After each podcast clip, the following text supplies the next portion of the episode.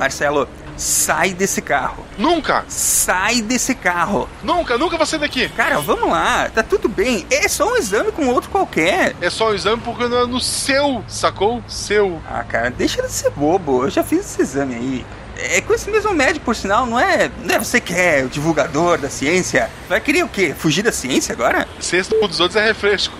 Vai ter que me arrastar. Cara, teu plano de saúde não cobre guindaste. Agora tu ofendeu. Tá, eu saio.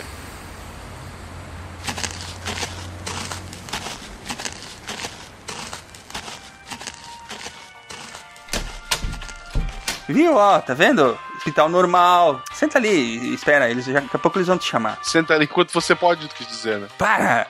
Deixa de ser bobo, o, o médico já vai te chamar. Marcelo, o doutor Prometeus e aguarda. Doutor, oi? Mas quem? Calma, cara, é, é só coincidência. Pera, me solta, para, para, para, para. A calça não, a calça não. A calça não!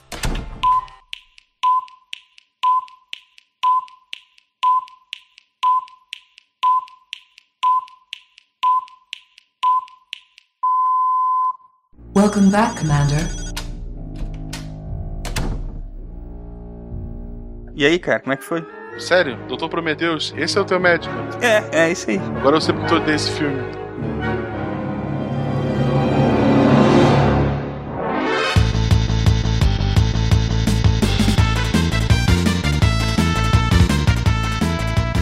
Aí, pessoal, aqui é o Silmar de Chapecó, Santa Catarina e cancro é um nome muito mais legal do que câncer. Aqui de São Paulo é doutor de vago e o meu signo não é câncer. Eita, nós. Eu achei que ele ia fazer uma de alguma boa. Eu não posso fazer nada pesado, vocês acabaram de falar. Ok. Mas já tem o Marcelo aqui, cara. Pode mandar bala. Aqui é a Marlene, do interior de São Paulo, e. Do interior de São Paulo, eu não sei onde fica. Uma área meio ampla, né? Ah, eu vou falar, é que é estranho.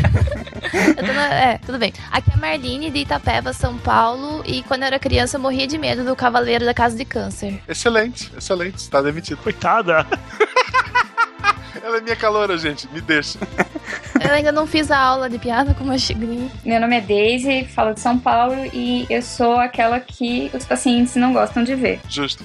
Eu também acho justo. Mas eu sou legal, meus pacientes gostam de mim. Aqui é o Tarek Fernandes de Anápolis e sua heterossexualidade pode ser abalada com um toque. Cuidado, hein? Pode ser que ela não seja tão forte assim. De Gaspar Santa Catarina, aqui é Marcelo Guaxinim e a minha função é dar muito trabalho pro departamento de Vai Dar Merda. Vocês estão ouvindo o SciCast, o podcast sobre ciência mais divertido da internet brasileira. Science World Beach.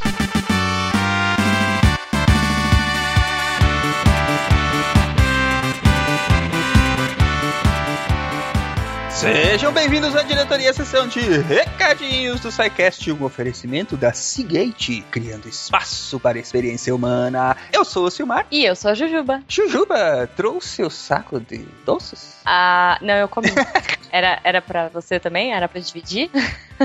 Juliana, fala rapidinho quais são as nossas redes sociais e as formas dos ouvintes entrarem em contato com a gente. Facebook, Twitter, Instagram, barra SciCast Podcast, e-mail, contato, arroba.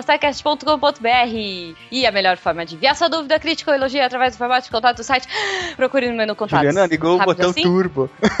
Não era... Você falou rapidinho, não era assim? Pode ser, pode ser, pode ser.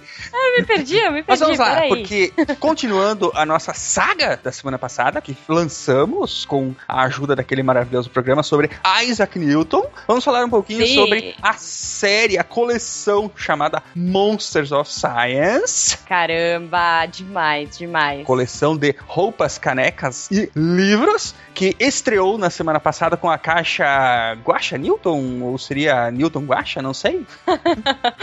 Eu aposto que, que o Guaxa comeu aquela maçã, Não né? sei, deve ter comido. Ah, Nós vamos ter que fazer na campus um ensaio fotográfico com guacha e maçãs. Ah, meu Deus, sem nude, Sem né? nude, sem nude. Não quero deixar ninguém cego, principalmente o fotógrafo. Ah, tá bom, fechou então. Então, Ju, essa caixa, essa caixa, Uhum. né, a primeira da coleção Monsters of Science, ela tem essa arte maravilhosa, feita pelo nosso querido Em que a gente retrata, né, um- uma personalidade da ciência, nesse caso foi o primeiro, foi o Isaac Newton, a gente misturou com é, heavy metal, Halloween e Guacha, nosso querido personagem, né? Do SciCast também, do SciTunes, né? Por isso que misturamos as identidades. E essa é uma coleção que será lançada trimestralmente, né? Ao menos essa é a Aham. intenção para o ano que vem. Pô, muito bom. E ela contém aí então uma camiseta mega bacana, É, eu curti. uma caneca e um livro, né? Todos Uhum. abordando o mesmo tema, né? Ou abordando a personalidade do Isaac Newton. Legal. Você gostou bom. das artes? Eu gostei, eu gostei, inclusive dá trabalho de fazer, né? Ah, dá eu muito trabalho. Nós divulgamos aí nas, Gente! nas redes sociais e tem lá no nosso canal do YouTube um vídeo mostrando como é que a camiseta é pintada, né? É, você tá achando que que é aquelas impressoras mequetrefe? Não, o negócio é super bem feito, cara. Não, é um troço handmade. Apesar de ter tecnologias mais novas, o pessoal chama até de é, direct print, né? Em que a impressora jato de tinta pinta direto em cima do tecido. A gente queria uma técnica que a arte ficasse bonita, mas que também fizesse uma camiseta durável, né? Pois Tecido é, não né? tem segredo. Tecido é algodão, 100% algodão, é, costurado com reforço na gola. A única coisa que tem diferente nessa camiseta é aquela aqueles o pessoal chama de viés, Uhum. né, na gola e nas mangas, né, que é um detalhe em amarelo para combinar com a com arte, bem Ai, bacana, é né? muito lindo, né? Ficou Bonito super pra legal. caramba. Mas não tem segredo. Isso é, é malha e, e- e costurar uma camiseta é fácil de fazer, é técnica dominada. Uhum. Agora, pra pintar, a gente queria uma técnica que deixasse a pintura durável. Quer dizer, o cara vai usar a camiseta, ele não é pra ele deixar a camiseta no guarda-roupa. É ele claro, vai usar a né? camiseta, ele vai lavar a camiseta, ele vai secar a camiseta, ele vai lavar a camiseta, ele vai secar a camiseta. tem que durar, entendeu? Então nós vamos procurar. Quanto é que dura uma técnica de impressão direta? Ah, ela suporta 50 ciclos de lavagem, até menos. Uhum. Ah, e aí, Silk, que é uma técnica mega tradicional, que é feita com uma tela, vocês podem vê-la no vídeo, Uhum. a pessoa passa a tinta e tal, e faz um acabamento todo. Quanto é que dura essa técnica? Ela é para durar de 100 a 150 ciclos de Tá lavagem. vendo? então, quer dizer, você pode usar a sua camiseta que não tem problema, a camiseta aguenta Sim, ser lavada. mas gente, lava, tá? Assim, dica, lava. Tudo Isso, bem, não é porque lavar. é metal, não é porque, né, que vocês não vão lavar, que vocês vão Que ficar com aquela isso, coisa Juliana? Que estereótipo, meu Deus. Brincadeira, gente. Não, mas é isso, cara. É- é- vai durar tanto que vai ficar que, que nem aquelas desbotadas, sabe? Que tipo, começou Isso. preta lá atrás e já é cinza hoje em dia, mas ainda tem a estampa. É nesse esquema, não é assim? É isso aí. Pô. Essa, aí. Daqui cinco anos vocês vão se encontrar com a gente, vocês vêm lá com a camiseta, né, cara? Olha minha Isso. camiseta, primeira que vocês lançaram. Tá vendo? Ó, é isso Ah, aí. então é isso aí, ó. Todo mundo pode comprar. O link tá aí no post, mas vocês também vocês podem acessar loja.secast.com.br. O preço é especial enquanto tiver pré-venda. Hum. Pré-venda é durante todo o mês de novembro. Em dezembro, o preço que hoje é R$ 99,90, preço especial para pré-venda, ele já não vai mais ser esse preço, ele vai aumentar, vai ter um acréscimo, obviamente. Claro. né? Então aproveitem esse preço especial na pré-venda, R$ 99,90. A gente fez um esforço para absorver o máximo de custo que a gente conseguia. A gente fez um esforço para absorver, inclusive, uma parte do custo Hum. do frete, porque a nossa realidade brasileira dos fretes dos correios é uma tristeza. Ah, a gente né? sabe, né? Então a gente tá colocando esse preço bem especial para vocês poderem garantir essa caixa ainda na pré-venda É. para todo mundo que gostar do material, né? E outra, né, Silmar? Vai sair de três em três meses. Se você pensar em 99 reais, cara, tipo, tá, eu, eu sou, eu sou ruim de conta, mas vamos lá, três meses. 30 aí, ó, trintinha por mês, vai, 30 e pouquinho. Não, não é caro. O custo tá bem caro, em conta, gente. né? Tá bem em conta e, e a ideia é que exatamente você possa, primeiro, você- possa ter uma camiseta bacana que você vai gostar de usar. Sim. Segundo, que você vai ter uma caneca bacana que você vai gostar de usar. Aham. E terceiro, que você vai poder fazer uma. começar uma coleção de livros sobre cientistas, entendeu? Sobre ciência, sobre Sim. personalidades da ciência. Tem ali a história do Newton, tem a história das descobertas dele, tem experimentos para quem gosta de colocar a mão na massa e fazer no livro, né? Pô, O livro é bem bacana, a gente foi atrás de ver qual é, qual é o melhor livro sobre Newton que a gente poderia colocar nessa Uhum. coleção. Né? Então a gente foi, pesquisou tudo e montou esse material bem legal para todos os ouvintes. Eu tenho Pô, certeza que quem demais. comprar vai gostar. Ó, vou falar que eu tinha um professor de física que ele falava que o melhor jeito. Cara, eu, ad- eu adorava esse professor. E ele falava assim: que o melhor jeito de você chegar numa menina na balada é você mostrar que você é um cara inteligente, entendeu? Então, tipo, você não vai chegar falando qualquer coisa. Você vai falar, tipo, de, meu, Newton. Você vai falar de física. você vai falar de ondas com a sua querida. É, você chega e fala assim pra ela, ó, Newton mandou dizer que a lei da gravidade tá valendo e que você vai ficar caidinha por mim antes do fim da noite. Ah, meu Deus! Cantadas péssimas! Ah, não! Olha, eu acho que a galera podia. A gente podia fazer uma hashtag cantadas Ai, Newton ai. e. É, e Cantadas Newton. fazer- Vamos lá, galera. Vamos subir essa hashtag essa semana. Cantadas Newton e valem das piores às péssimas igual a Ah, minha. meu Deus, você vai ganhar um abraço É. nosso e um parabéns. Isso, exatamente. Aproveita então, gente, loja.sicast.com.br e adquiram lá o seu kit Guaxa Newton, ou seja lá como vocês quiserem chamar. Tá, e se eu quiser duas camisetas, tem como? Tem, você pode também comprar só as camisetas, só Ah, as é? canecas, só Ó, que beleza. Já vou Só que encomendar o eles meu. custam mais caro. Ah, barato. sim. Não, mas eu já vou encomendar o meu, fazer um parzinho de vaso. Muito bem. Outra boa notícia é que todo mundo que comprou a caixa anterior, que era de aniversário, né, com aquela camiseta bacana também, caneca laranja linda de morrer, Sim. E o livro, né? O Mundo Assombrado pelos Demônios do Carl Sagan já foram enviadas. E quem receber estas caixas e fizer um unboxing bem bacana, o melhor unboxing pode ganhar essa caixa do Newton na faixa. Olha só, isso vai valer pra todas? Legal, né? Vai valer para toda a coleção Monsters of Science. Ah. Quem compra a, a caixa, recebe a caixa e faz um unboxing bacana. E compartilha nas redes sociais marcando a gente. Pode ganhar a próxima caixa, que eu não vou dizer de quem é, mas que já está sendo desenvolvida, já está sendo pensada. E vai ficar bem bacana também. Muito bom. Gente, sério, assim, ó, só vou dar uma dica, hein? Se você quiser brincar de unboxing, não, não brinca com gravidade, não joga a caixa no chão, porque tem uma caneca, ela quebra, tá? colaborem com as, as canecas, porque as coitadas estão sofrendo nas mãos dos Correios. Já, já sofrem o suficiente nas mãos dos Correios, vocês tratem elas bem. É isso aí. Quero ver, eu quero ver Muito esses bem. vídeos. Marca, marca a gente aí que eu quero ver. Aham. Mais uma notícia bacana. Hoje nós vamos divulgar os vencedores da promoção de aniversário para os catadores de referências Ah, meu. Deus, maratonistas corajosos. Esses foram os caras. Gente, tivemos muitos e-mails, muitos e-mails, muitos, e-mails. muitos. Foram mais de 800 e-mails e, ó, só tinha cinco caixas pra premiar. Então, assim, muito obrigado a todos que participaram, que fizeram a maratona, que mandaram os e-mails.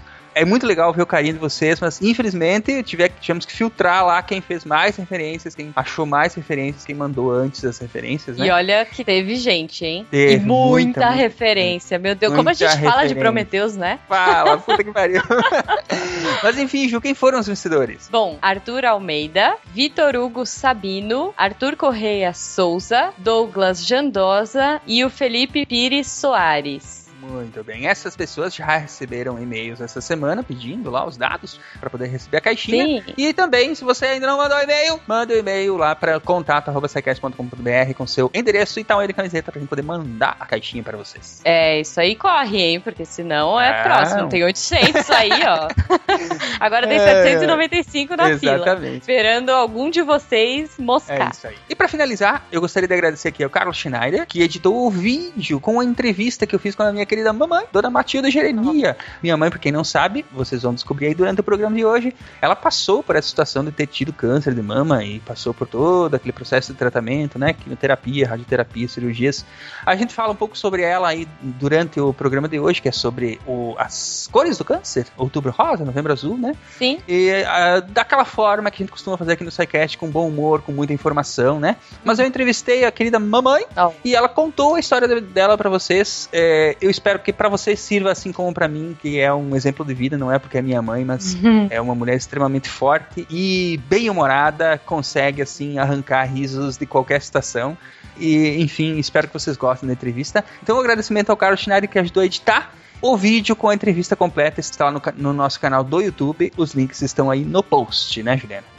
Sim. É, é, é isso, né, gente? É, não adianta, não, não importa. Por mais tenso que seja o tema, por mais pesado, tipo, se a gente não levar com bom humor, não dá certo. Ah, então é, é, é isso que a gente faz aqui, é isso que todo mundo tem que fazer na É vida, né? Quem nunca passou por uma situação É, dessas? é. Siga o exemplo da Dona Matilde que não se deixa desanimar nem quando a coisa, o sapato aperta pra valer. Sim! É isso aí. Porque a ciência tem que ser divertida e vamos lá então, né, Juliana? Vamos falar então, afinal de contas, sobre o câncer no programa de hoje. Está bacana, Uhum. espero que todos gostem, espero que seja proveitoso pra todo mundo. Sim, lembrando que a Black Friday tá chegando, Natal tá chegando, as datas não mudam. Quem quiser anunciar com a gente, estou aí, meu e-mail tá aí no post. Aproveitem, porque eu tô com saudade já. Eu preciso receber e-mails de vocês. Essa caixa precisa ter anunciantes, porque estamos com saudades. Sim, estamos com saudades dos nossos anunciantes. Por Um abração, vamos gente. lá. Até semana que vem. Até.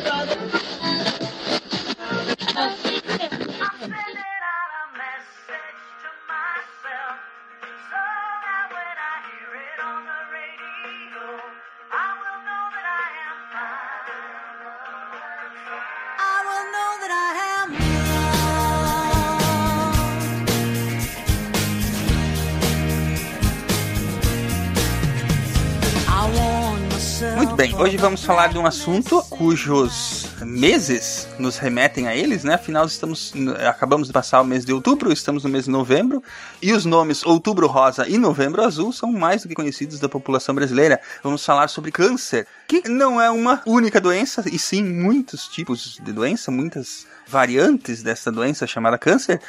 Então, Tarek, por gentileza, vamos começar a falar sobre o câncer. Cânceres são diferentes entre si, mas todos têm basicamente um início em comum, que é o crescimento descontrolado de uma célula. Então, você tem certos tipos de mutações específicas que geram um crescimento descontrolado dessa célula. Elas cometem erros na, na, na divisão e se proliferam indiscriminadamente. É, para quem lembra do cast de, de célula, tem aquelas fases da, da divisão celular, aquela primeira ainda, que é aquela S, enfim. Naquelas, naquelas partes, tem uma parte que é responsável justamente para revisar, por assim dizer, é, como que tá indo a divisão. Pode ser que uma falha nessa revisão, entre aspas, de como que vai começar a divisão celular, ela não seja feita satisfatoriamente. E aí a célula começa a se dividir, é, indiscriminadamente, como eu falei. A célula se dividindo indiscriminadamente, ela gera massa, massa de células. Se ela fica retida num, num-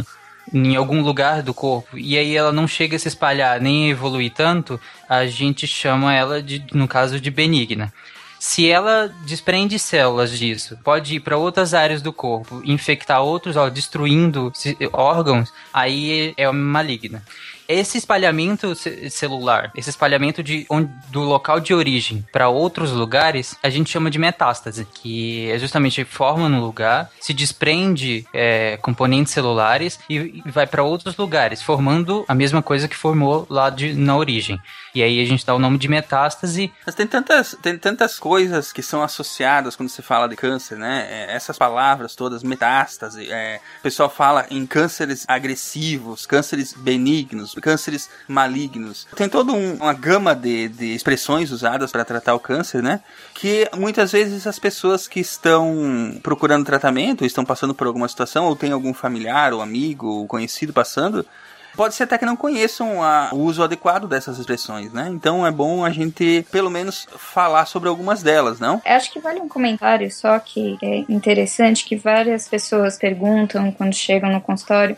Mas, doutora, é benigno é maligno, né? É, benigno nunca tem risco de dar metástase, né? Já o maligno, sim, tem risco de dar metástase e a gente nunca chama um tumor benigno de câncer. Então, a gente fala câncer é sempre maligno, né? Sempre tem risco de dar metástase contra esses cânceres que a gente tem que buscar correr para fazer o tratamento. O maligno, no caso, você deveria tratar ele o mais rápido possível. Sempre. Aham. Até porque eles não não se restringem ao lugar de origem, né? Então é, é, é daí que vem o problema. Uhum. Não tem um neutro, sim, só.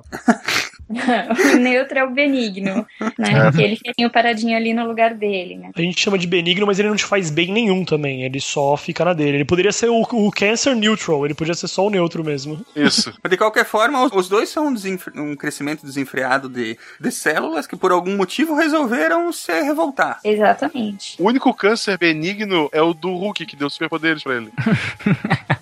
Né? Mas que também não evolui muito bem, né? Porque ele tem necrose e volta a ficar fraquinho várias vezes, né? Ele não permanece crescido. Como a base dos cânceres, ele é, é simples até pensando bem, o mecanismo base dos cânceres é um, basicamente um só. Eu só queria realmente entender direitinho por que, que existe o benigno e o maligno e, e por que, que o maligno ele, ele, ele dá a metástase. Na verdade, ainda não tem resposta para isso, assim. O benignos, assim, são tumores, eh, né, tipo um, um lipoma, que é uma bolinha de gordura, e isso é benigno, né? Aham. E a gente não sabe em que momento que, que os tumores, eles ganham a capacidade de, de invadir o que a gente chama de membrana basal. Na verdade, todas as células, elas ficam ali em cima de, de uma membrana, né?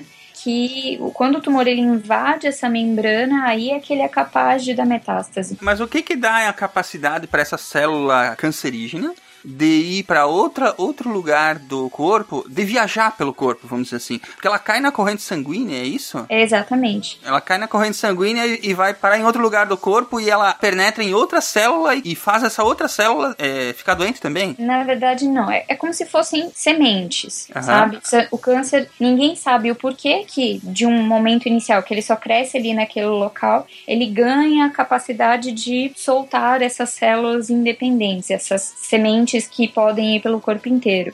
Mas, na verdade, ela não invade outra célula. A, a célula que se desprendeu do tumor inicial, ela vai achar algum local, algum terreno para ela que seja fértil. Ela precisa de alimento, por assim dizer. Exato. E os terrenos mais férteis para o câncer são o pulmão, porque está cheio de sangue, o fígado, que está cheio de sangue. Não é que ela contamina outras, ela se reproduz em outro lugar. Exatamente, porque lá naquele lugar tem bastante sangue, tem bastante oxigênio, tem bastante é, glicose, que são as- as- os materiais necessários para ela poder se replicar e crescer, né? O que, que tem a ver aí o- os linfonodos e os hormônios? Na verdade, os linfonodos e os hormônios não têm muito a ver. É que os linfonodos é como se eles fossem, de uma certa forma, uns sentinelas do nosso corpo. Sentinelas no sentido de guarda mesmo, né? Todo o nosso sistema linfático tem células de defesa, né? Então, assim, tudo que é resto de bactéria, de vírus, é, excesso de proteína, é, célula morta, tudo cai nos linfáticos, né? E da mesma forma, a, a célula cancerígena, tumoral, neoplásica, ela cai também no linfático, entendeu? É o primeiro local onde ela pode cair, porque igual a todo o resto, ela está sendo limpada do organismo. No caso, o sistema, os linfonodos ficam comprometidos porque eles estão com,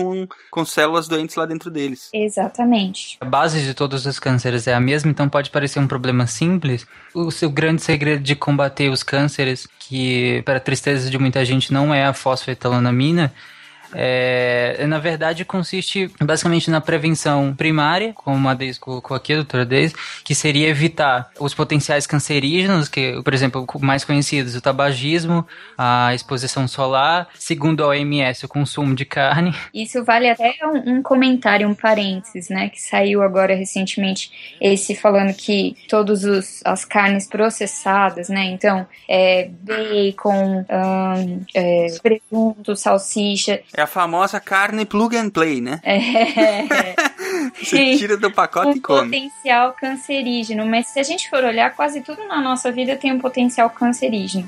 E, na verdade, é assim, se consumido em excesso. Então, na verdade, consumir mais do que uma vez por semana presunto, salsicha, bacon, essas coisas, aí realmente tem um potencial cancerígeno, né? Mas se for um cada dia, tipo um dia salsicha, um dia bacon.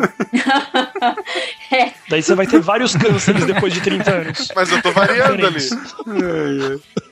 Isso aí também é um conhecimento que é estranho, porque ficou bem popular agora nessas últimas semanas, meio que datando o programa, que voltou à voga falar que os embutidos eles têm um. e as carnes processadas têm um potencial cancerígeno, né? Mas isso é conhecido, eu, que eu me lembre da década de 70, mas se não me engano, até mais antigo do que isso.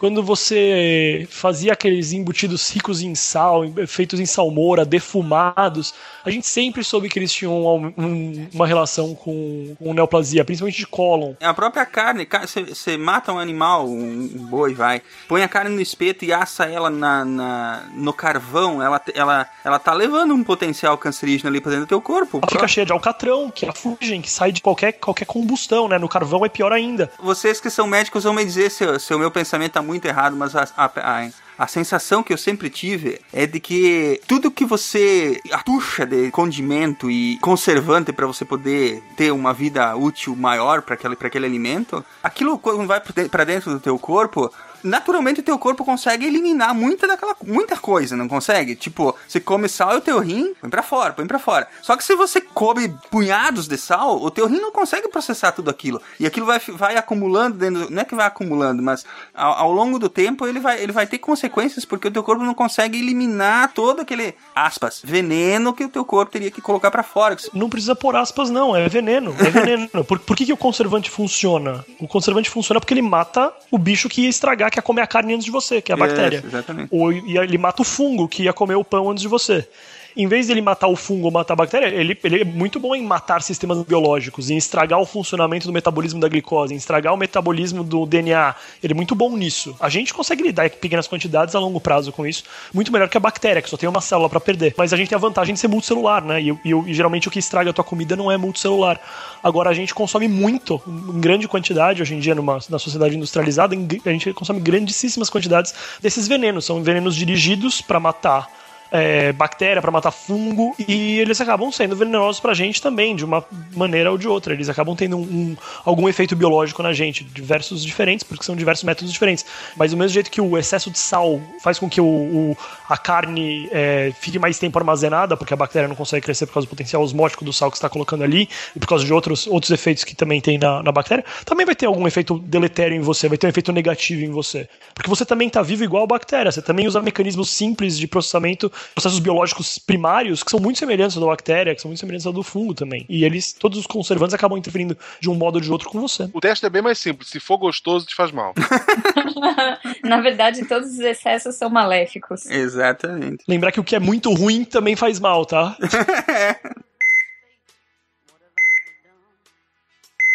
Só esclarecendo, a carne, igual vi muita gente falando, não é tão prejudicial quanto o cigarro, por exemplo. Elas só estão agrupadas no mesmo grupo, mas elas, elas têm parâmetros de avaliação completamente diferentes e funcionam para cânceres completamente diferentes. E aqui, nem o Divago falou, essa questão do, do da, dos enlatados serem prejudiciais, só lembrar da própria definição de spam. A, os spam era uma carninha fabricada lá na década de 40, né, que virou essa coisa de um monte de e-mail na sua caixa de entrada que virou spam. Era essa, essas carnezinhas. Então, assim, desde a década de 40 já, já tinha esses enlatados. Então, assim, é muito, é, agora eles fizeram essa compilação de estudos e cheio né, sobre isso. Sim, mas falar que o cigarro tem menos risco de causar câncer do que a carne é, é, é é, eu acho que o paralelo você pode fazer até com o césio, né? Olha, então, o césio também causa câncer mais do que o cigarro, e o cigarro causa câncer mais do que a carne.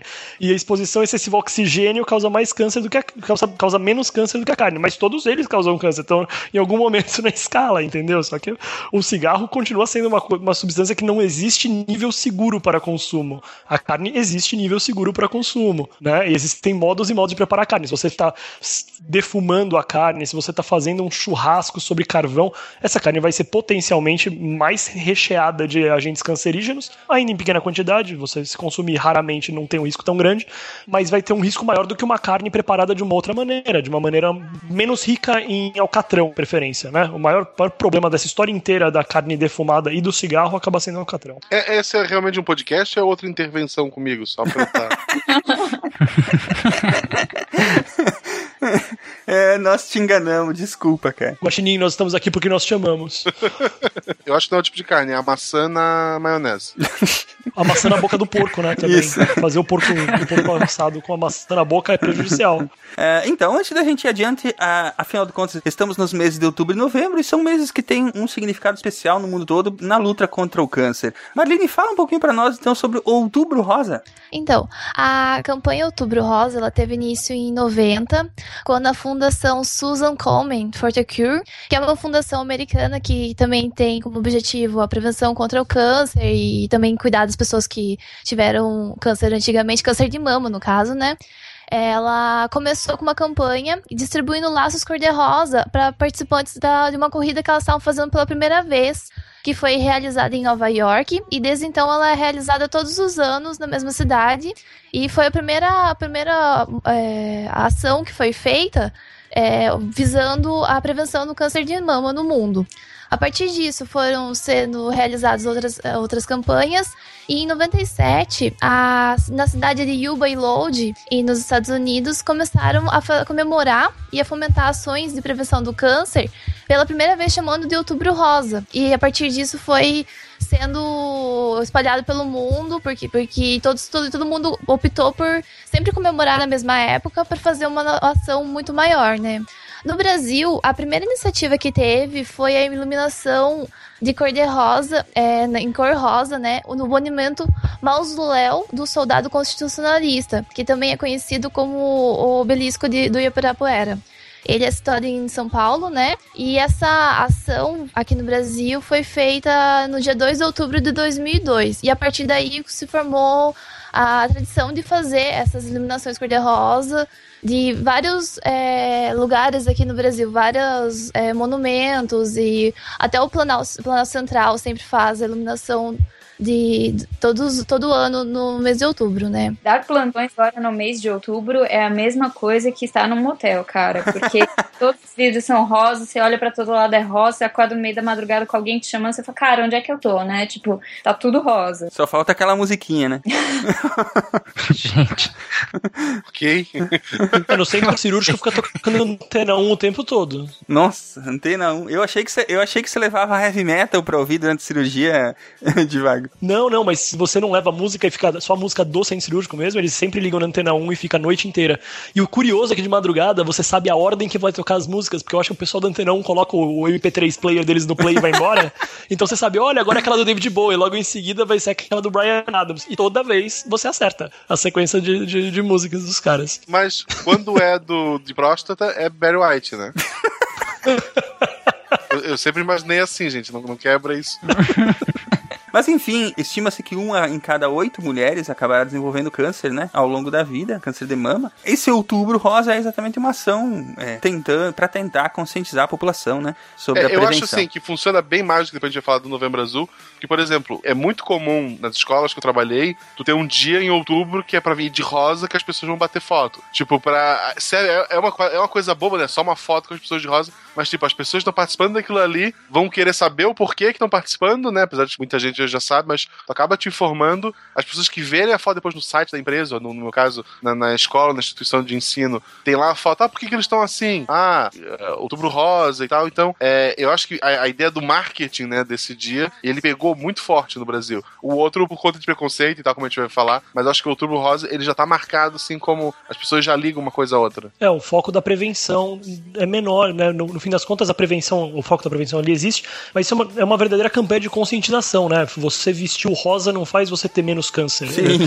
Você vestir o rosa faz você, você dar mais atenção a fazer autoexame, a você acompanhar no médico. E não só isso, mas também todos os jornais acabam abordando o assunto, explica o básico, né? Tanto jornais impressos quanto na, TV, eu acho que é, é interessante. E na opinião de vocês, essas ações, tanto Novembro Azul quanto Outubro Rosa, elas, é, elas têm surtido efeito, assim, na, na, na conscientização, doutora Daisy? Pro câncer de mama, eu acho que sim. Faz bastante diferença da- da- do pessoal pensar em fazer o autoexame, é, de pelo menos incentivar, porque ainda existe muita mulher que sente um, um nódulo na mama e fica lá em casa vendo o nódulo crescer, morrendo de medo de procurar o médico.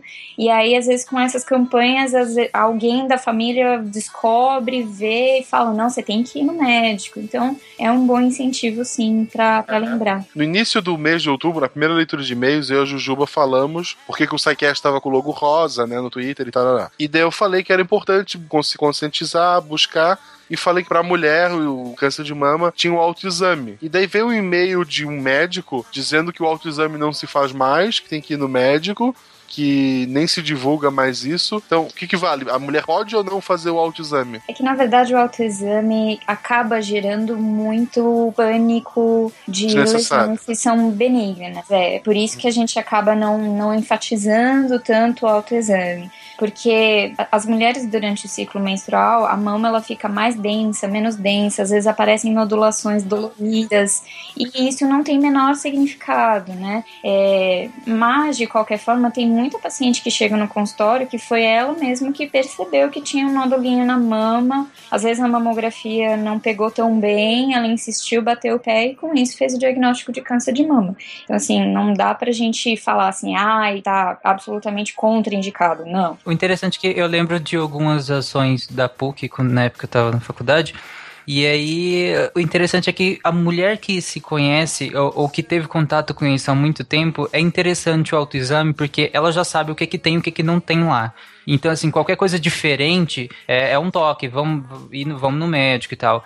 A questão que eu, que eu vi era a confusão das mulheres que nunca fizeram, e já, já com a certa idade, nunca fizeram, e, e aí não sabe nem com, por onde começar. E aí elas começavam e falavam, nossa, isso aqui, será que é normal? Será que não é? Então fica aquela coisa na cabeça. Agora, as mulheres que já vinham disso há muito tempo, já têm total noção do que que tem e do que que não tem. Então é muito mais fácil é, chegar a uma normalidade, mesmo que não tenha problema nenhum. O problema maior nessa história é o valor preditivo negativo da história. Se você faz um autoexame de mama e como você não sentiu nada diferente, você se sente mais tranquila de não ir no médico, fazer seus exames periódicos, isso tudo tem um risco maior para a mulher. Entendeu? Muitas vezes você a mulher faz o autoexame, não sente nada diferente, mas isso não, não exime ela de ter que procurar o médico dela, fazer os exames periódicos dela, fazer a mamografia se ela tiver indicação, fazer ultrassom se ela tiver indicação, fazer todo o resto do, do, do fazer o próprio exame físico com o médico. Então, às vezes, o autoexame pode enganar por causa disso. A pessoa se sente segura demais com um negativo. E que não tem um valor tão grande quanto a gente imaginava há alguns anos atrás, quando a gente ainda enfatizava bastante o autoexame para mulher. É, assim, eu tenho dois exemplos. Então, minha mãe há pouco tempo não sentia nada, mas foi ao médico, não sentia nada na questão de toque, né? Mas foi ao médico e foi identificado que era só uma calcificação, né? Era um... Mas o período que ela ficou até chegar o que aquele pontinho que foi identificado no primeiro exame, até ter a certeza, não, isso aí é só, não, não tem, não é câncer, não é nada.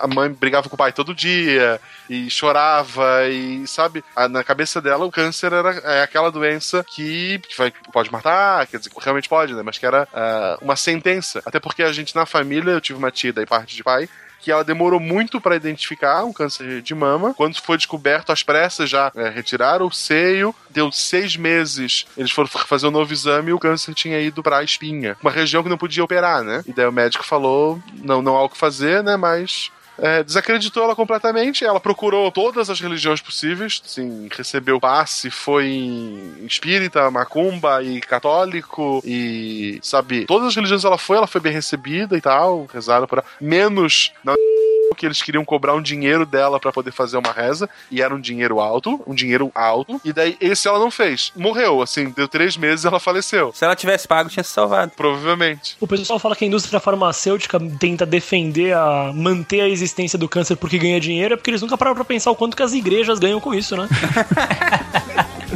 né? né?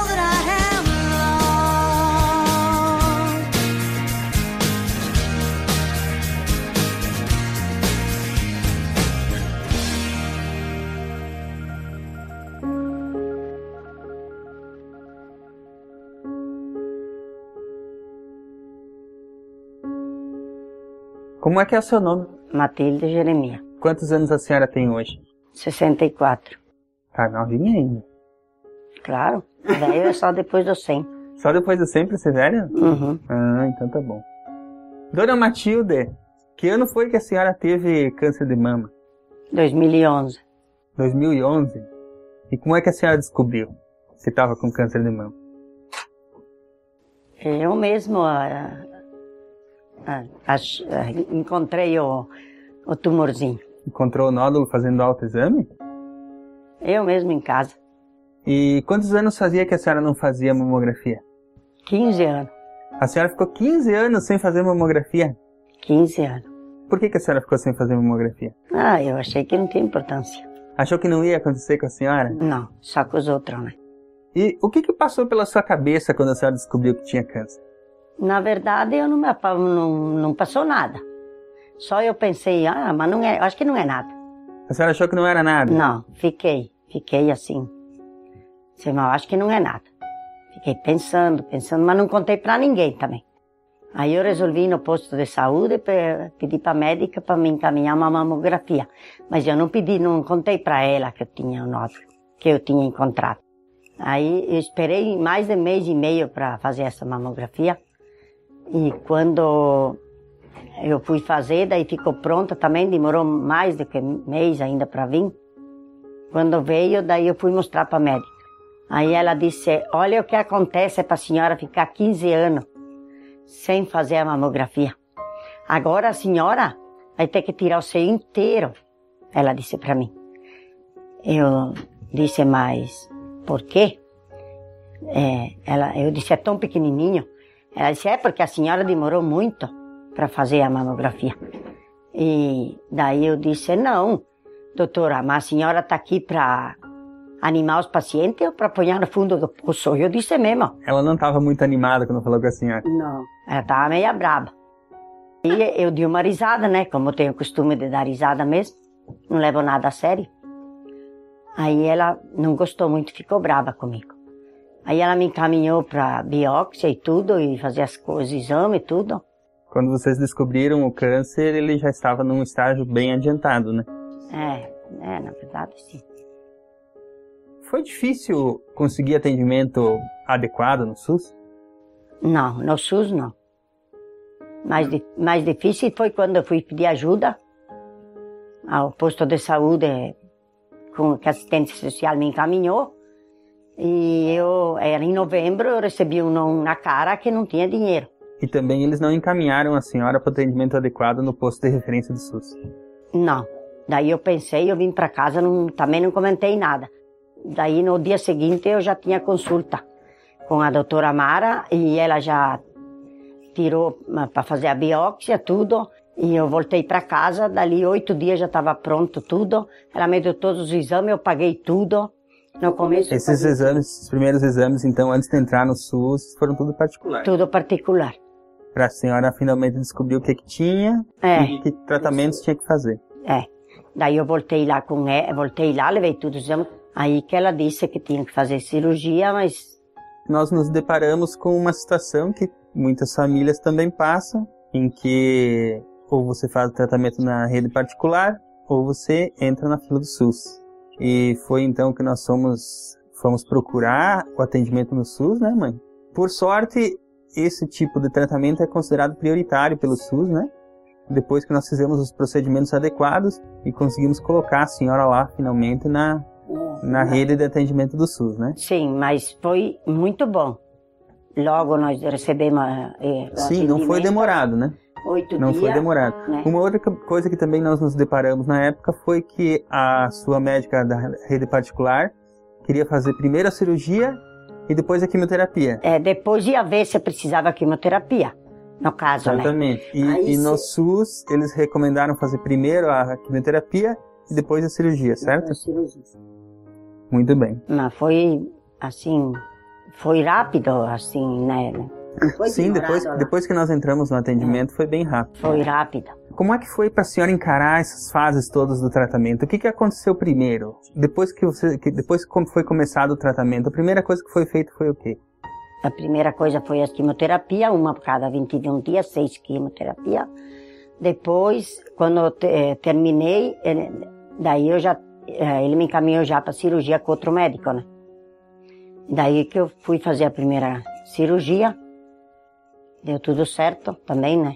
Quando a senhora estava fazendo a quimioterapia, como é que foi? A senhora perdeu o cabelo? Ah, na segunda já o cabelo já estava tudo pro chão quase. Logo na, na segunda quimioterapia, É, sessão, né? segunda. É, eu lembro, a gente ia junto com a senhora lá, né? E era dolorido, assim, tinha... é, a senhora se sentia mal, tinha Não, náusea. não, não, isso não. Só um pouquinho apetite para comer, mas assim, essas coisas, não, mas eu, na verdade, eu fiz o tratamento certo também. Tinha que tomar os remédios de tantas horas em hora, como era para tomar. Eles dão os medicamentos para amenizar esses efeitos É. da quimioterapia, né? Não... A senhora chegou a parar de, de, de fazer as suas tarefas? Chegou a parar de, de, de fazer as coisas que a senhora costumava fazer? Não, para mim não. Eu chegava em casa, descansava, comia um pouquinho, descansava um pouquinho, já levantava e ia lá para a sombra lá, lá fora. Assim, nunca fiquei também sem fazer as minhas tarefas, não. Amenizava um pouco o sol, eu botava o meu chapéu e já pegava meu balde e ia catar meus tomates, meus pepinos. Nunca fiquei sem fazer as minhas tarefas. nunca. E o cabelo, a senhora se ressentiu quando ele caiu? Não, porque cabelo, ele vem ainda. Cresce de novo? Cresce de novo.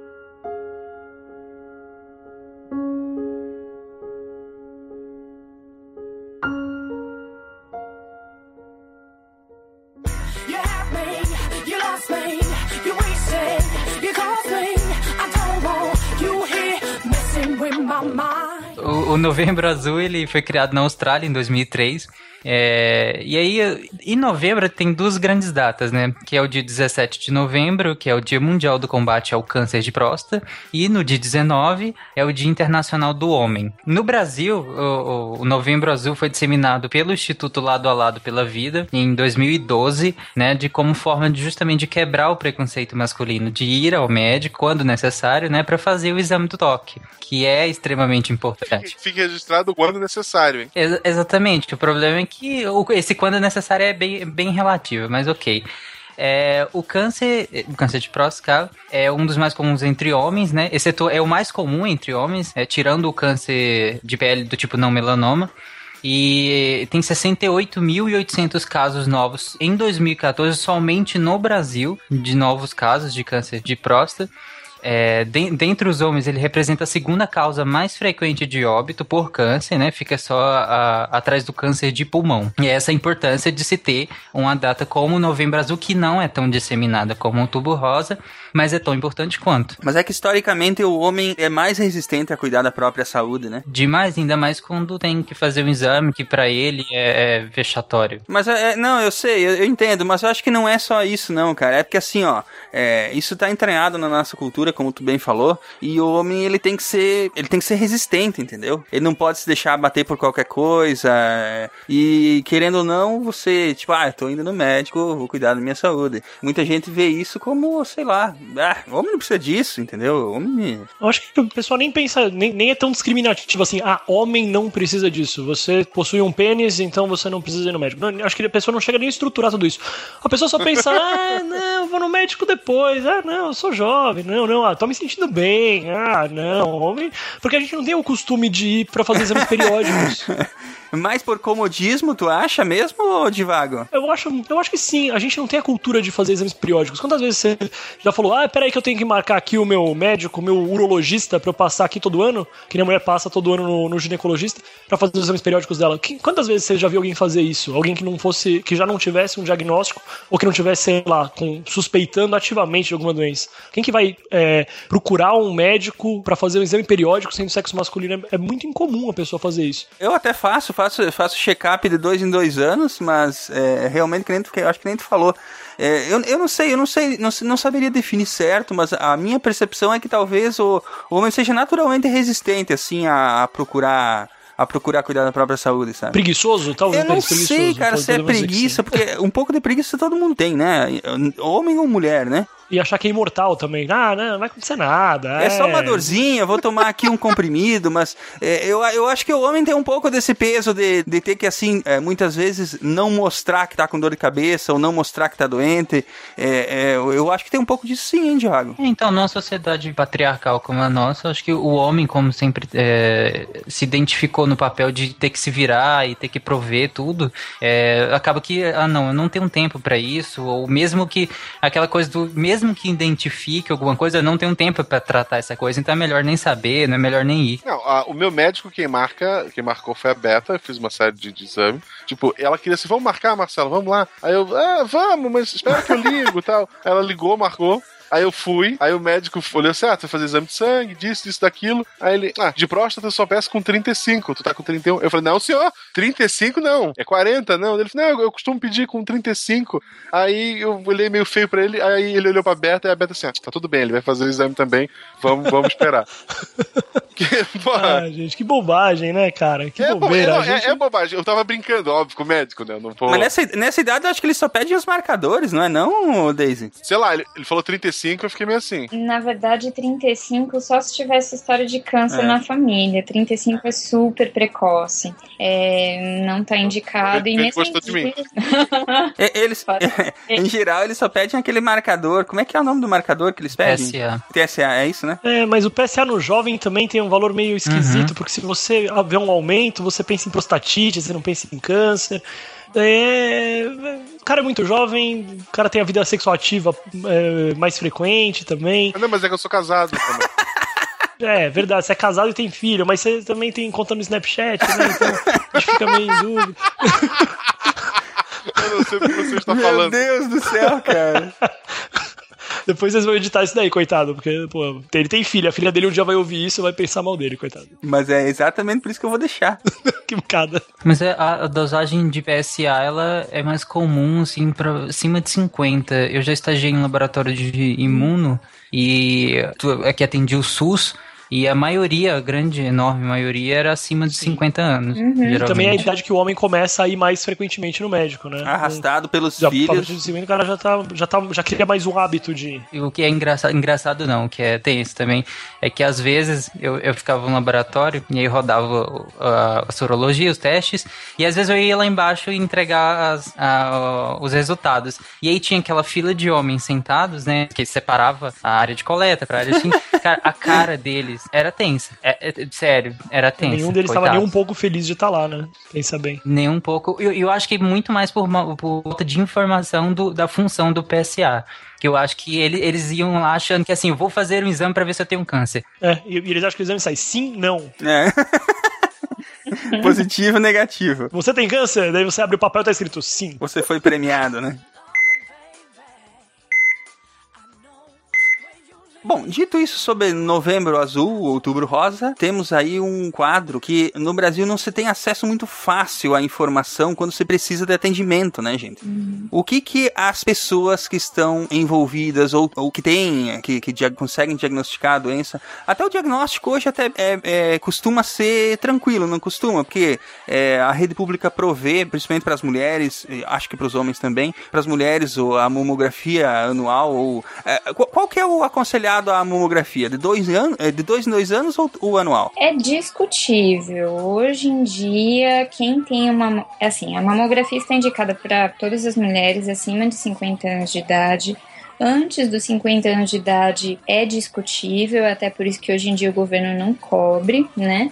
Mas uma vez que você tem uma mamografia normal em um ano, você pode fazer a sua próxima mamografia em dois anos. Se você tiver qualquer achado meio suspeito, que não for completamente normal, a indicação é de você repetir no próximo ano, ou a depender até em seis meses. Mas se for absolutamente normal, você pode repetir em dois anos. Aham. Né? Como é que funciona para os homens? O diagnóstico, no caso, acompanhamento. É, então, rastreamento do câncer de próstata, isso é uma grande discussão mundial. Na verdade, grandes estudos mostraram que não é custo efetivo você fazer PSA em todos os homens acima de 50 anos de idade. Então, o que foi proposto é, em, em níveis mundiais, na verdade, é que com todos os pacientes acima de 50 anos de idade, você discuta os riscos e benefícios de fazer o rastreamento para o câncer de próstata. E explico por quê. Todo mundo tem que ir atrás, cuidar da saúde tem, mas muitas vezes o PSA ele sobe por causas que não estão relacionadas com o câncer de próstata. Por exemplo, hiperplasia prostática benigna, que é super comum em paciente idoso, né? É, prostatite por si só, né? E às vezes isso vai levar a exames mais agressivos do tipo biópsia, tomografia, ressonância, né? E a biópsia é um exame bastante invasivo da próstata, né? Que tem risco de complicação e tudo. Então o homem tem que estar ciente que muitas vezes um PSA alterado vai fazer com que ele faça um exame mais invasivo, né? Para que a gente possa fazer o diagnóstico de um câncer, né? E tem também um outro ponto, é que ainda que no Brasil, infelizmente, a maior parte dos, dos pacientes com câncer de próstata sejam diagnosticados no estágio muito avançado da doença, assim, se todo homem vivesse até os 100 anos de idade, muito provavelmente todos teriam câncer de próstata, né? E a maior parte dos cânceres de próstata, eles são de evolução muito lenta. Provavelmente você vai ter o câncer de próstata e morrer com ele porque ele nunca vai chegar metade. Você morre de alguma outra coisa antes. Exatamente. Isso, você vai morrer de outra coisa que vai te dar muito mais dor de cabeça do que aquele câncer de próstata que tava crescendo devagarzinho, quietinho na dele. Exatamente. Então, por isso que o câncer de próstata é importante conscientizar o homem sobre a saúde dele, o rastreamento dele, mas a indicação de rastreamento é discutida individualmente com cada paciente. É diferente do câncer de mama, que a gente fazer mamografia reduz mortalidade de câncer de mama. Tá, muito bem, gente. É, eu vou contar pra vocês como é que foi a história do, do- da relação é, da minha mãe com o caso de câncer de mama dela e vocês vão vamos tentar é, dar mais ou menos o caminho para as pessoas que precisam percorrer esses é, meandros da burocracia para conseguir atendimento no Sistema Único de Saúde. Pode ser? Claro. A minha mãe teve o diagnóstico dela em 2011. Ela passou 15 anos sem fazer nenhum exame é, de mama, nenhuma mamografia, nem nada.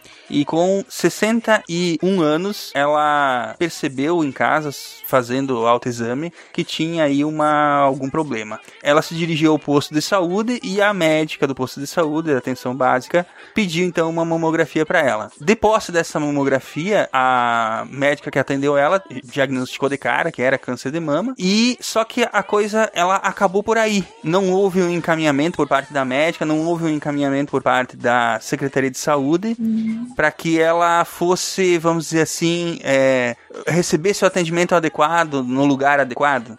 O que que houve de, de errado aí? Na verdade, o SUS ele é estruturado de uma forma hierárquica, né? O SUS, na sua concepção, é lindo, porque ele deveria funcionar muito bem. Ele é organizado de acordo com o nível de complexidade, ele é regionalizado, né? E deveria existir a partir do, da, da unidade básica de saúde, que seria a parte mais baixa e mais ampla do sistema, né? É, a partir disso deveria ocorrer o encaminhamento para estruturas com maior suporte, né? Que a gente chama nível de atenção secundário, terciário, né? Sim. Então, assim, é, uma vez que ela, ela tendo feito a mamografia, ela deveria ter sido submetida a uma biópsia Quem tem que fazer esse encaminhamento é a médica do, do posto de saúde. do posto de saúde. É ela que faz, o, inclusive, o pedido da biópsia. Aham. Às vezes a biópsia vai ser feita num MAMI, né? Que é, é ambulatório médico de especialidade, que tem aí provavelmente pequenas cirurgias e tudo que daria para fazer essa biópsia.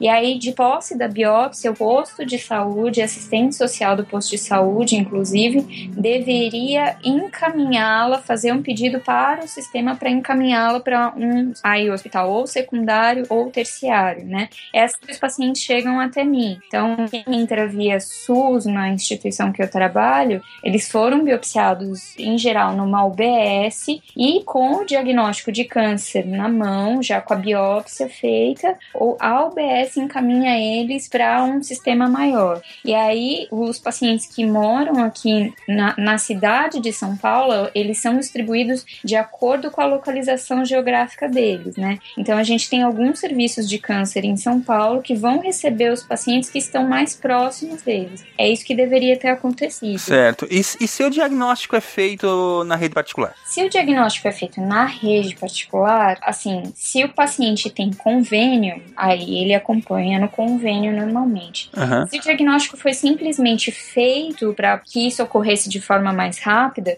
aí voltamos para o problema da unidade básica de saúde. Aí você vai levar esse papelzinho com o diagnóstico de câncer na unidade básica de saúde e a assistente social da unidade básica de saúde é que é responsável por encaminhar o pedido de para um para hospital secundário e terciário. E aí ela deveria entrar no sistema. Uma coisa que é importante chamar a atenção é que o diagnóstico de câncer, ele é microscópico, ele é feito com biópsia. Por mais que a pessoa tenha uma lesão extremamente sugestiva de câncer, ela vai conseguir entrar no sistema somente depois que ela tiver com o resultado de biópsia com um anátomo patológico na mão. Ou seja, com um exame que foi feito, colocado numa lâmina, levado para um patologista, o patologista fez a avaliação adequadamente e chegou à conclusão que aquela pessoa tem uma neoplasia. Vai dar o nome da neoplasia, o sobrenome da neoplasia, e daí essa pessoa vai conseguir procurar o acesso pro, pro resto do sistema de saúde, para atenção secundária ou terciária. Sim. que ela vai Aqui, precisar. aqui foi onde nós tivemos um problema, porque a médica da, da unidade básica, ela encaminhou a biópsia, Uhum. é, mas na Secretaria de Saúde do município, Uhum. eles disseram que não tinham recurso para atender. É,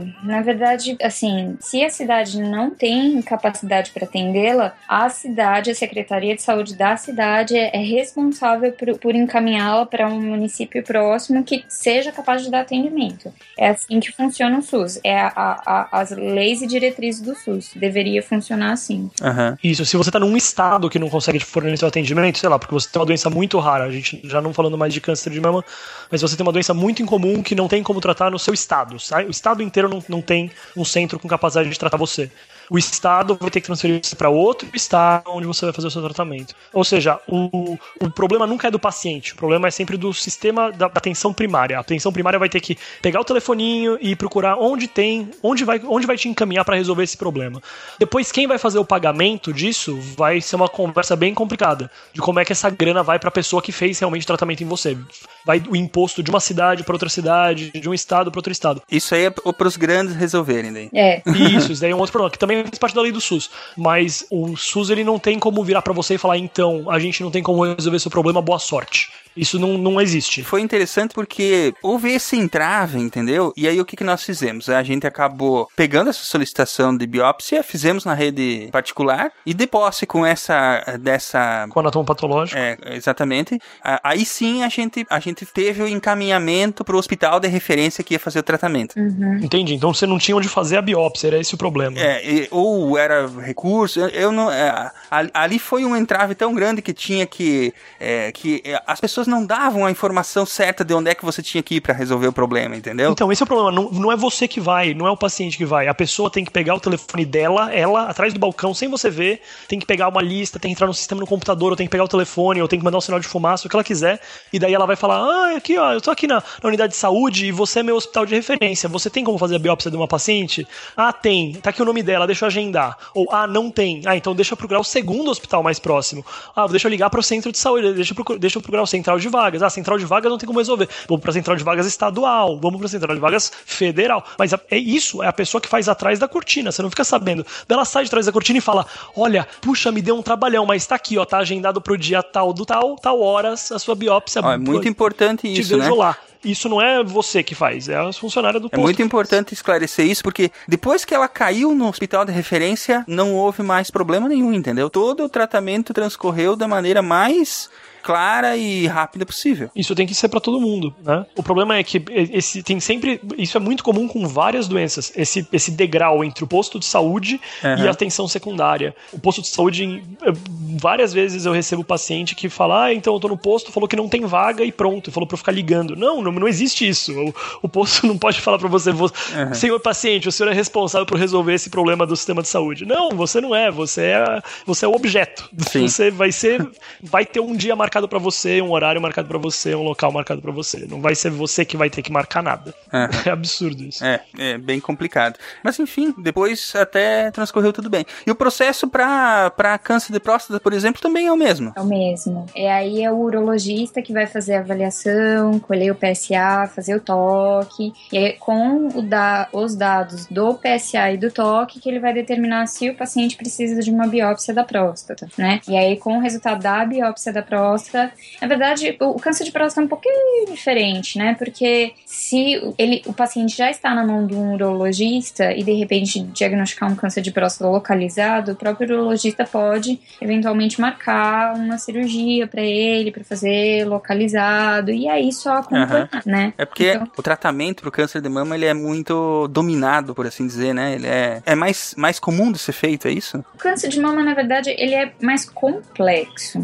né? Porque a depender do tamanho do tumor, do tipo de tumor, o, o doutor Divago falou, tem nome, sobrenome, é exatamente isso. Câncer de mama, na verdade, é um nome que a gente dá para várias doenças ali juntas, né? Que a gente joga tudo no, no mesmo, no mesmo prato, mas são doenças muito diferentes entre si. Então, umas são muito agressivas, as outras ah, mantêm uma característica muito próxima da mama normal. Então, a gente vai guiar o tratamento das pacientes de acordo com isso. Acho que até que vale, já que a gente entrou nesse assunto, assim, se a paciente tem uma lesão muito pequena na mama, em geral ela vai primeiro para cirurgia, né? E aí, com o resultado da cirurgia, a gente senta e discute se ela vai precisar de quimioterapia, de radioterapia, de quimioterapia, de hormonioterapia depois, né? Se a paciente chega com uma lesão já muito grande logo no diagnóstico, na maior parte das vezes a gente senta para discutir se ela não faz quimioterapia antes da cirurgia, né? Para tentar fazer com que o tumor fique menor. E então, assim, o, o, câncer de mama ele é mais complexo. Às vezes, o câncer de próstata localizado, o tratamento é cirúrgico. Faz a cirurgia e acabou. Só quando o câncer de próstata mais avançado, que aí ele está encostando em estruturas vizinhas, ou quando ele é metastático, que a gente vai discutir algum tratamento adicional. A Daisy fala que o câncer de próstata não é complexo porque não é ela que opera, né? Se ela fosse operar a próstata, ela ia ver só.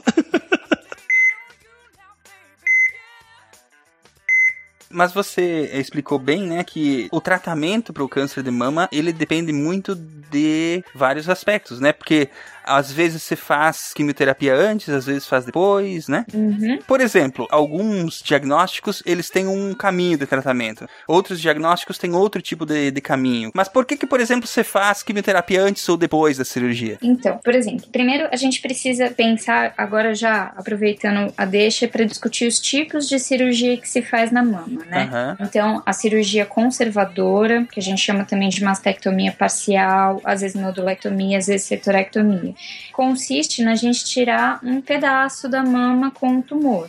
Junto com o tumor tem que sair uma borda de tecido saudável para que a gente garanta que não ficou o tumor para trás, né? Sim. Quando a lesão é muito grande ou quando a mama é pequena, apesar de um tumor relativamente pequeno, muitas vezes não dá para fazer a cirurgia conservadora, não tem como preservar tecido da mama. Nessas situações que o tumor é grande ou a mama é pequena, aí a gente propõe de fazer a cirurgia radical, que é retirar a mama inteira, né? Então a gente faz a mastectomia. Às vezes, quando a paciente chega com um tumor muito grande, tem algumas situações que é tão grande que chega a ser inoperável, né? E tem algumas outras situações, na verdade, que a gente acha que é grande, mas que a gente pode tentar, às vezes, fazer uma cirurgia conservadora. E como é que a gente reverte dessa situação inoperável ou de uma situação que a paciente teria que retirar a mama inteira para uma cirurgia conservadora? Fazendo a quimioterapia antes da cirurgia, né? E aí, muitas vezes, o tumor da mama vai reduzir, vai ficar pequeno, e com isso a gente consegue fazer uma cirurgia muito menor, né? Mas pra, pra quem, assim, aí o que eu falei, depois da cirurgia a gente sente e vê o tamanho do tumor. Sim. Foi, foi o que aconteceu com a, com a minha mãe. Ela, ela fez quimioterapia, uhum. perdeu todos os cabelinhos, coitadinha.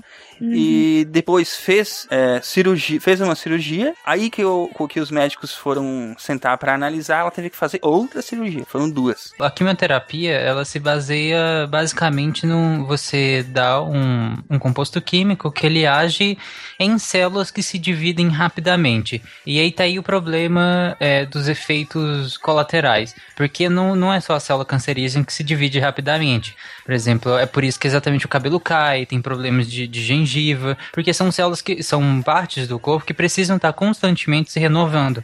Ou seja, as células se replicam com muito mais rápido. Então, acaba que o quimioterápico também vai agir sobre essas células. É, o quimioterápico ele é um veneno, ele age em tudo, né? Mesmo na célula que não se divide como nem, nem um pouquinho. Tanto é que a gente tem uma dificuldade muito grande em lidar com o paciente, uh, os, os, sobreviventes de câncer de longa data, né? É todo, tem toda uma área de estudo nisso também. O paciente que fez quimio radioterapia na década, no começo da década de 90, como é que ele está hoje, quais são as consequências para a saúde dele. Tem um monte de consequência para a saúde dele, tem um monte de, de, de, consequência por ele ter tomado uma grande dose de veneno por algum tempo, né? Uhum. A quimioterapia, no fim das contas, é um jeito de você matar as suas células, só que tentando matar primeiro aquelas que a gente não gosta. Torcendo para morrerem as que precisa antes de matar as outras. É, é, mas é bem isso. A gente vai te dar, a gente vai te enfiar debaixo d'água e vai torcer para se afogar primeiro a parte ruim. Oh. A parte que a gente não quer que fique viva. É porque a gente usa uma característica que não é só da célula cancerígena, né? Então, meio que é isso mesmo. Sim, mas, mas também não é só na, na célula que se reproduz rápido. Por exemplo, se, se a pessoa falar, ah, então não vai agir no meu neurônio. meu neurônio não se reproduz, ou se reproduz muito pouco, então ele não vai agir quimioterapia nele. Não, vai agir no teu neurônio sim, vai destruir neurônio sim, tá bom? É, vai ter um monte de quimioterápico que é, que é neurotóxico, e, ou seja, do mesmo jeito que o câncer é uma doença, é, uma- é um nome dado para um conjunto muito grande de doenças, quimioterápico também é um nome dado para um conjunto muito grande de drogas. O conjunto de drogas que vai ser usado aí também depende exatamente de qual tipo de câncer a pessoa tem. Sim. Não, ó, mas eu preciso fazer um, um- um- uma colocação. O Dr. Divago foi muito, muito, muito pessimista em relação ao tratamento quimioterápico. É porque eu sou cirurgião, né? Filho da mãe. É, é o seguinte, a primeira coisa é que não é toda quimioterapia que faz cair o cabelo, tá? Não é toda quimioterapia que faz você vomitar bastante, não é toda quimioterapia que vai dar diarreia. Hoje em dia, cada quimioterapia, a gente sabe, tem um efeito colateral em específico. Infelizmente, para câncer de mama, todas as drogas que a gente usa nessa fase do tratamento fazem com que o cabelo caia. E e justo nas mulheres que são tão vaidosas, né? Isso a gente não consegue impedir. Se, o- se o objetivo do nosso tratamento é, é promover cura para paciente, infelizmente a paciente vai passar pela perda de cabelo. Mas cresce de novo, como diz a minha mãe.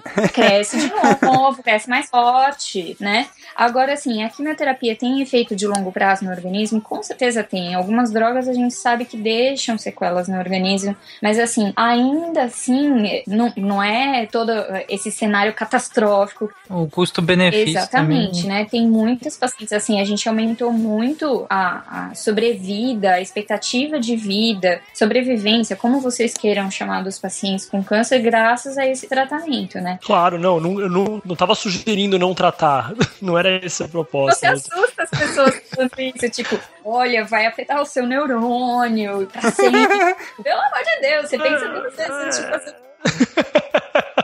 pessoal acha que vai ficar em estado vegetativo depois da Não, quimio. não, pelo amor de Deus, também não quis dizer isso. Ele tem um, pode ter um efeito em qualquer célula. É só isso que eu quis dizer. se, se na época, tipo, sei lá, na década de 70, que a gente não tinha a maior parte dos quimioterápicos, uma paciente diagnosticada com câncer de mama, a, a chance de só com cirurgia ela ficar curada era algo em torno de 50% daí para menos, entendeu? Hoje em dia, a gente tem, tem curvas agora mostrando da tendência americana que eles acompanham toda a sobrevida de pacientes com câncer de mama.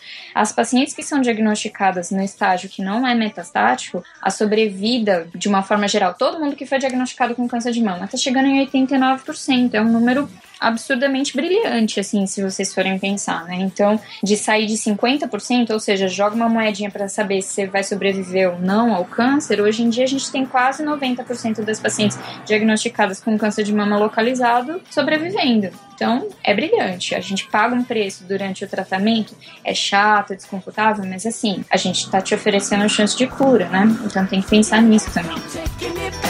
Taking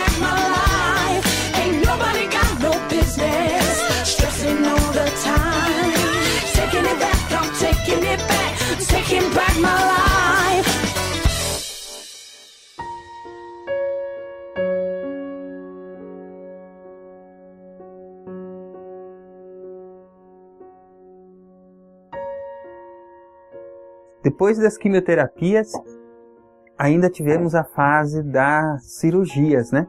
É. Logo depois que acabou a quimioterapia, teve as ciru- as cirurgias. Por quantas cirurgias a senhora passou? Duas. A primeira foi para remover o tumor que sobrou da quimioterapia, né? É. E a segunda porque tinha que ampliar a margem de segurança. Sim. Do, tirar mais o tecido, né? É. E nessa segunda cirurgia teve uma complicação, né? O que, que foi que aconteceu? Na verdade, eu tava com as plaquetas baixas, né? Que daí deu hemorragia, né? A senhora sempre teve esse problema de plaquetas, né? É, desde 18 E anos. infelizmente a senhora teve que passar por essa segunda cirurgia e não foi detectado esse problema, né? Antes Sim. da cirurgia. E acabou tendo uma semana de internamento a mais para corrigir esse problema das plaquetas. Teve que fazer transfusão de sangue, né? E várias outras coisas. É. Enquanto a senhora estava fazendo esse tratamento, alguma vez a senhora chegou a pensar em desistir assim, tipo, ah, não tá valendo a pena? Tá, eu tô com muita dor, tá me dando Não. muito trabalho. Dor eu nunca tive. Na verdade, eu não posso dizer em nada que tive dor, né? Eu encarei como fosse qualquer doença. A senhora nunca pensou que essa doença eh, podia lhe tirar a vida? Não, nunca pensei. Eu encarei como qualquer do- outra doença, Nunca parei para pensar que, meu Deus, eu com câncer. Na verdade, eu nunca tive desânimo, não. Nunca. Nunca desanimou. Não. Pensava que tinha aquela tarefa para cumprir e ia É, até o final. Eu, eu pensei, mas tem gente bem pior que eu.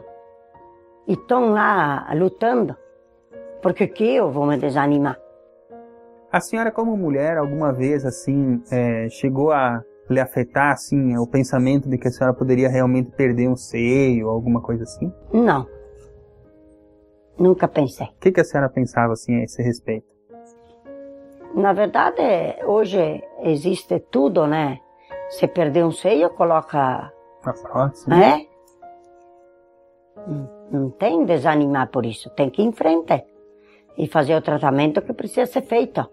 E eu encarei esse tratamento como uma um- uma experiência que eu, né? Assim eu tenho história para contar, né? Mas eu nunca desanimei. É, e qual foi a última etapa do tratamento que a senhora fez? Ah, Daí, pela última etapa, foi as radioterapia.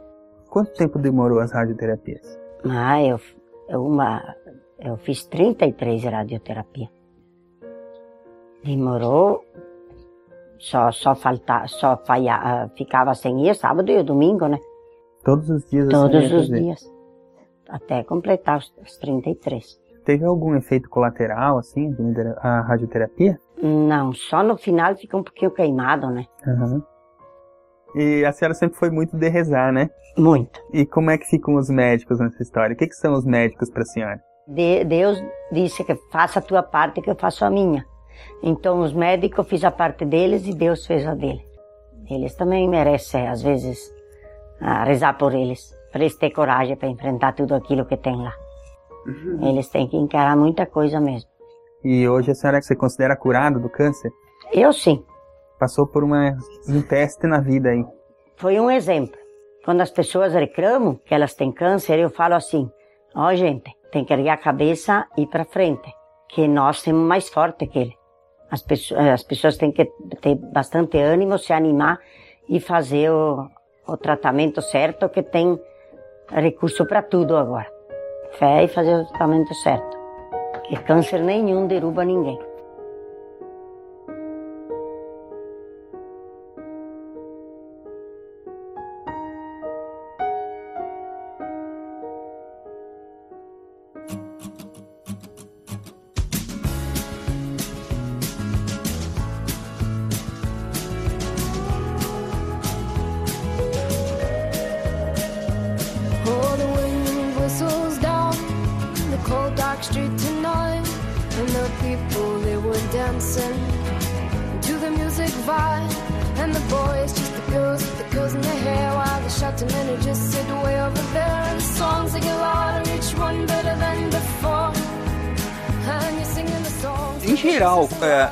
Cada etapa do tratamento faz é, com o câncer? Assim, isso o Dr. Divago pode se é, ficar feliz e a gente assume pro câncer. é, a, a cirurgia é a etapa de fato curativa da doença. Aham. Né? É, a quimioterapia, a radioterapia e no câncer de mama em particular, a hormonioterapia, todos eles têm o objetivo de eliminar talvez a doença microscópica, né?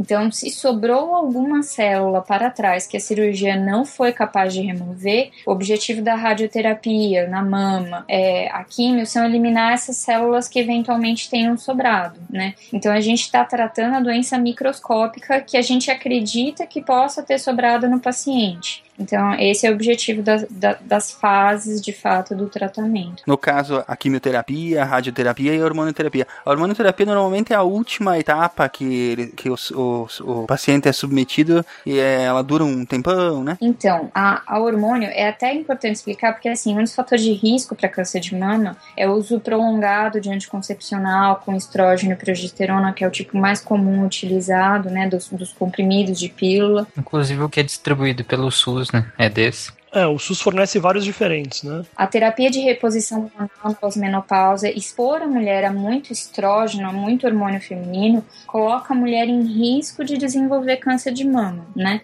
E aí, quando a gente fala em hormonioterapia, como eu disse, tem vários tipos de câncer de mama, os que mantêm ainda alguma característica com, com a mama normal, o tumor ele meio que se alimenta do hormônio feminino para poder crescer. Então, é, é, é interessante até porque ah, em- há, mais, há mais de 100 anos, na verdade, tem um cirurgião muito antigo que ele percebeu que fazer cirurgia para retirar o ovário das mulheres é, fazia com que os cânceres de mama reduzissem. E aí que se fez a primeira associação de que talvez o câncer de mama tivesse alguma relação com o hormônio, com alguma coisa ali no ovário, né? Mais tarde descobriram que era produção de estrógeno. Quando a gente faz hormonioterapia nas nossas pacientes, na verdade a gente está dando um bloqueador hormonal, né? Então a gente tem alguns tipos, o tamoxifeno, que bloqueia o receptor de hormônio. Nas pacientes que já estão na menopausa, a principal fonte de produção de estrógeno é no ovário. Quando a gente entra na menopausa, o ovário para. Mas a nossa gordurinha, e é por isso que é importante não ter excesso de peso nas mulheres com câncer de mama,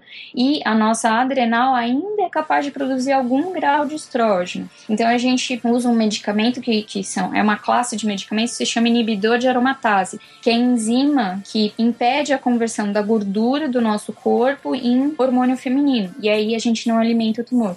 Então, depois de feita a quimioterapia a radioterapia, para as pacientes que têm receptor de hormônio no tumor, a gente oferece hormonioterapia, que é, na verdade, é um bloqueio do hormônio que ela ainda tem, também na tentativa de proteger ela de que o câncer volte no futuro. E hoje em dia, assim, o tratamento até alguns anos atrás é- era um ano, aí estudos mostraram que cinco anos é melhor, e para os pacientes de muito alto risco, no ano passado saiu um estudo mostrando que talvez 10 anos de tratamento seja melhor com o hormônio. Então, é bem Muito bem. variável. Isso tudo é pra prevenir que o câncer volte. Exatamente. Você falou dos anticoncepcionais, que eles, eles aumentam o, a- o risco, mas eles também diminuem o risco de câncer de cólon de útero, né? Também. Mais ou menos.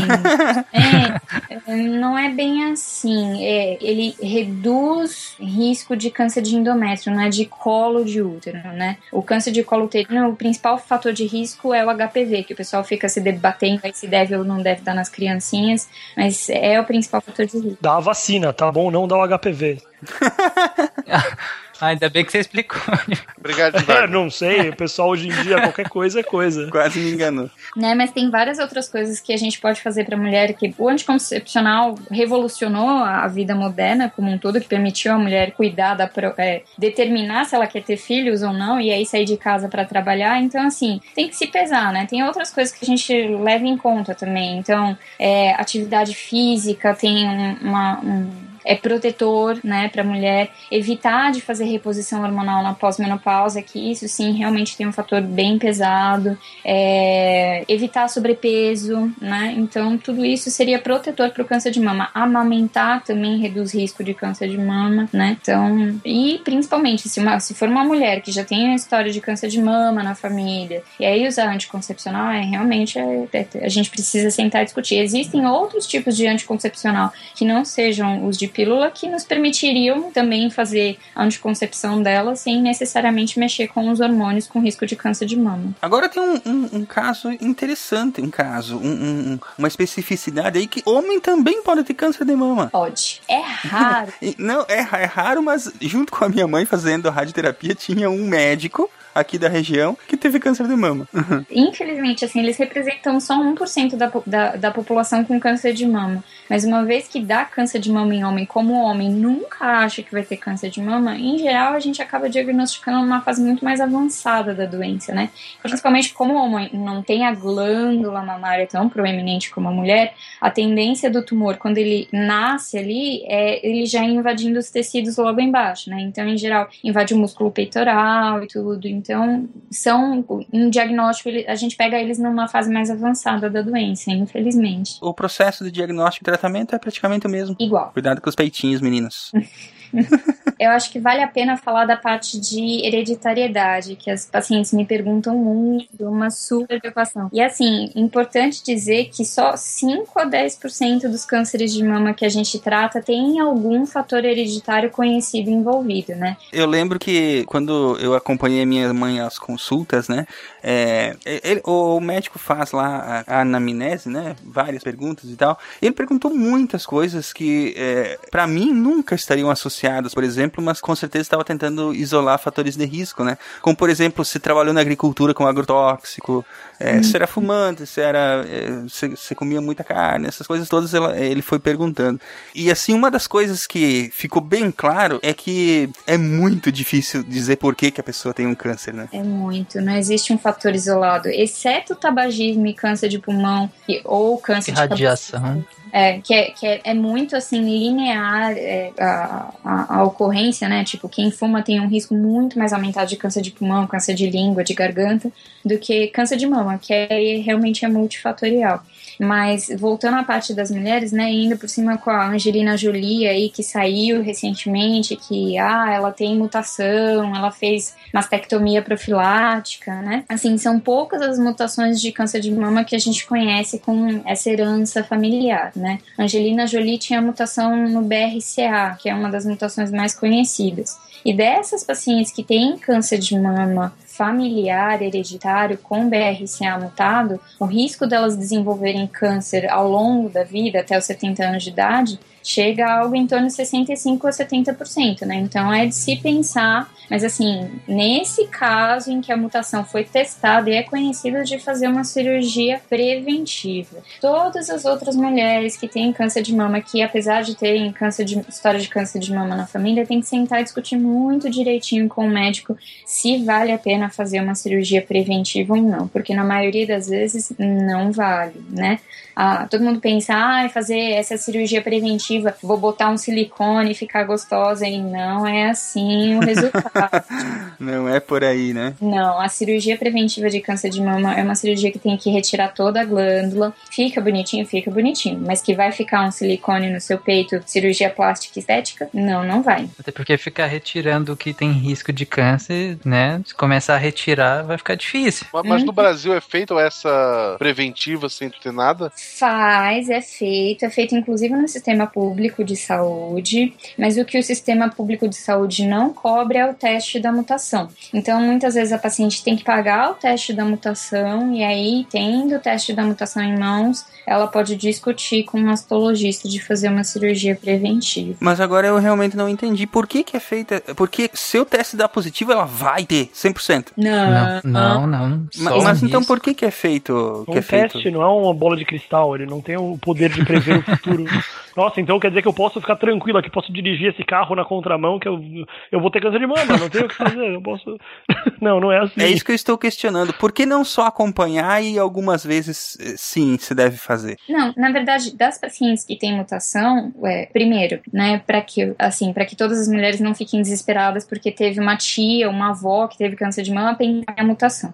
São, são fatores específicos. Em geral, é a ocorrência de câncer em, em mulheres muito jovens, né, com menos de 40 anos, com várias gerações da família acometida, tias, primas, avós. Aí é que vai levantar a suspeita da gente para um câncer hereditário, né? Aham. para que as meninas não fiquem desesperadas nesse sentido. E para quem tem a mutação, na verdade a gente oferece alguns caminhos, quais sejam eles. Por exemplo, se, você, se a sua mãe teve câncer de mama aos 40 anos de idade, a gente vai recomendar que as filhas dessa mulher iniciem o rastreamento 10 anos antes, né? E aí a gente pode seguir essas mulheres da família fazendo ressonância uma vez por ano, né? Porque a ressonância, no caso de mutação, ela é um pouco mais sensível para detecção de câncer e, e- ou fazer mamografia anual, né? Mas acompanhar essas mulheres bem de perto, às vezes a cada seis meses repetir exame, né?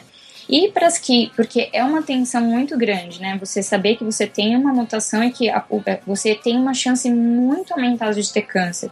Muitas mulheres e muitos homens com outros, outras mutações hereditárias para câncer não aguentam a pressão psicológica Ah, disso. entendi. Sabe? De fazer o segmento, de acompanhar, de cada seis meses estar a no pessoa médico. pode desenvolver outras, outros problemas de ordem psicológica até pra. É, né? E aí, para que e se evite essa pressão psicológica toda, muita gente acaba optando por operar, né? Aham. Mas também é importante frisar que a cirurgia não te dá 100% de certeza que você vai estar livre de câncer de mama. Assim, reduz o risco em 98%, mas ainda sobra 2% ali que precisa acompanhar. Não é tirei a mama, pronto, acabei, acabei com essa preocupação. Vai precisar continuar acompanhando.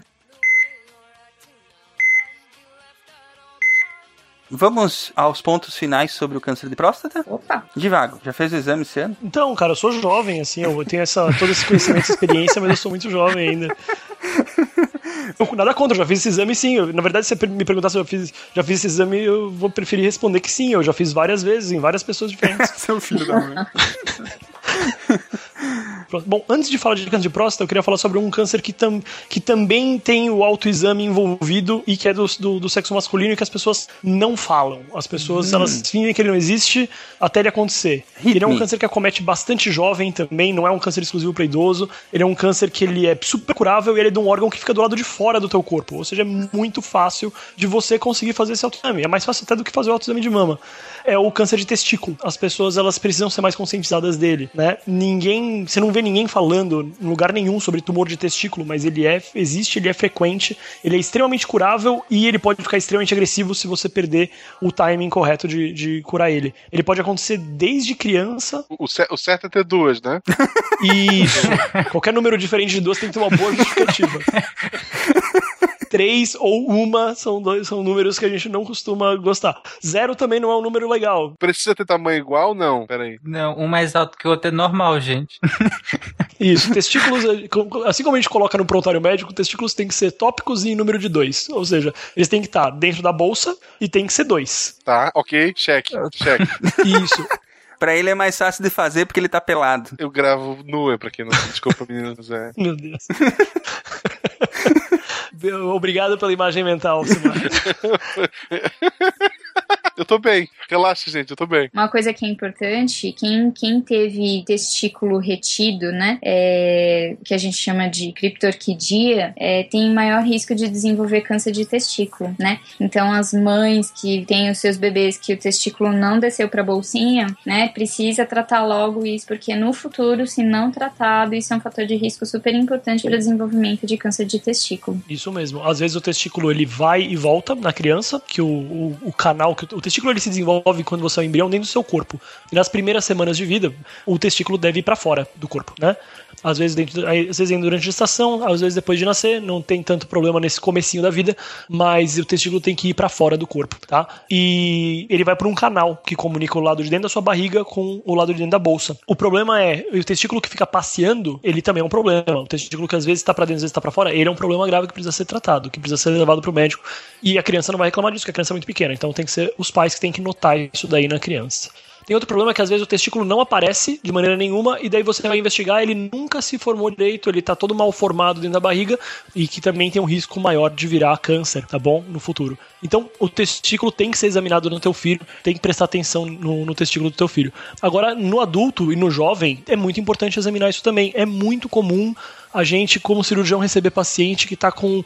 chega com uma dor no testículo, você ver o cara tem um abaulamento no testículo. Daí você pergunta, mas esse abaulamento começou hoje, junto com a sua dor, ou ele tá aqui faz alguns meses? São doenças completamente diferentes que você vai pensar. Uma infecção, ou levou uma pancada, ou tá com um tumor que finalmente está obstruindo alguma coisa, causando a dor, que antes ele não estava causando dor, mas estava crescendo.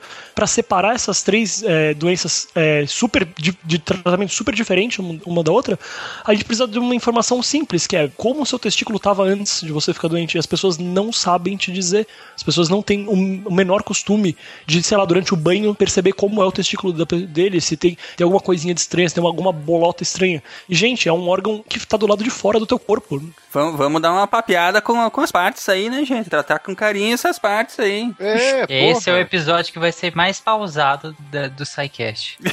Né? Porque vai... Isso, pode, pode ser. pausar, gente. Pausa agora e vai lá. Isso. Seja um amigo do pause, vai. Vai dar uma Isso, conversada com o teu, com o teu amigo lá. Dá uma palpada, é importante. Quando o Divago tá falando, vai fazendo o teste, funciona. Ele- a voz dele acalma. Foi. Isso, não faça. Se você ouve isso no, no transporte público, não faça, por favor. não, tá bom? não faça. O transporte particular também não é interessante, vai, por favor. Espera chegar em casa, tranquilo, no banho, tá bom? E dá uma examinadinha. É importante você se conhecer, você saber como é que tá teu corpo, né? E, e lembrar que isso não é só na criança, não é só no idoso, é no jovem também, que a gente vê bastante.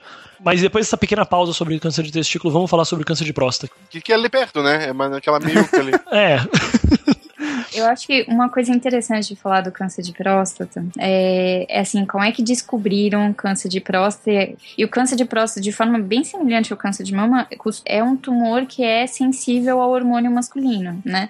E aí tinha um, um médico em 1900 1893 na Filadélfia que ele começou a, a estudar castração em cachorros e, e ele percebeu que na verdade a glândula da próstata é, ela ia evoluindo mas aí para fazer o link de uma coisa com outra assim tipo demorou pelo menos uns 40 anos o, em 1930 o Dr. Charles Huggins estudava ele na verdade era um aluno largado lá num laboratório falou ah meu não tenho mais porcaria nenhuma da vida para fazer vou estudar o líquido seminal em cachorros e a relação disso com a próstata e com castração Falta fazer Netflix. você vê, né? Mas assim, ele, ele deu uma sorte tamanha que ele acabou escolhendo Beagles pra fazer esse estudo. Que vai né? dar problema. Se fosse. né? Ih, daí fosse vamos roubar dia- os beagle do cara, vamos, vamos- putz. Se fosse rato, é tranquilo. E, e por sorte dele, os Beagle é uma raça que tem muito mais câncer de próstata do que os outros cães. Então, quando ele castrava os Beagles para poder ver o efeito no líquido seminal, muitos desses Beagles já tinham câncer de próstata. E aí o que ele começou a observar, na verdade, é que o câncer de próstata nesses cachorros começava a evoluir depois que ele castrava o cachorro. E aí, plim, finalmente acendeu a luzinha na, na cabeça dele. Poxa, eu acho que castrar, então, né, retirar os testículos é um tipo de tratamento para câncer de próstata. E graças a esse estudo largado de laboratório, ele ganhou o Nobel em 1966 de medicina. a grande diferença entre a pesquisa clínica e a pesquisa do cirurgião. O clínico ele faz um plano, ele tem uma estratégia, ele quer chegar num objetivo, ele estuda como ele vai chegar nesse objetivo e ele vai aos poucos caminhando nessa direção. O cirurgião vai, faz alguma coisa, se deu certo, ele para e volta pra trás tentando entender por que deu certo. Você não vale nada, devagar. Ah, mas é- são diferenças, né? Eu não tô nem falando bem do cirurgião, eu penso que é até um jeito meio, meio bruto, meio, meio pouco científico de fazer as coisas. Mas você pode, pode reparar, tudo que é pesquisado, des- descoberto por cirurgião é primeiro você faz, depois que deu certo, você tem que entender por que deu certo. Daí você volta e, e começa a estudar pra tentar descobrir por que alguma coisa deu certo. E acho que um dos maiores preconceitos dos homens também, além do toque retal para o diagnóstico, é que o câncer de próstata, uma vez instalado, que tá ali localizadinho, não foi para mais lugar nenhum, a cirurgia da prostatectomia tem risco também, né? Quando a gente fala. E um dos riscos é de impotência, né? E isso, a próstata ela fica bem pertinho dos nervos que estão relacionados com a ereção. Então, às vezes o tumor invade esses nervos, ou às vezes esse tumor está perto demais desses nervos, e para você ter alguma segurança na, na cirurgia, que você não pode deixar nem, nenhuma margem de, de doença no paciente, você acaba às vezes tendo que tirar um pedacinho do nervo, o que pode resultar num paciente ficar impotente depois.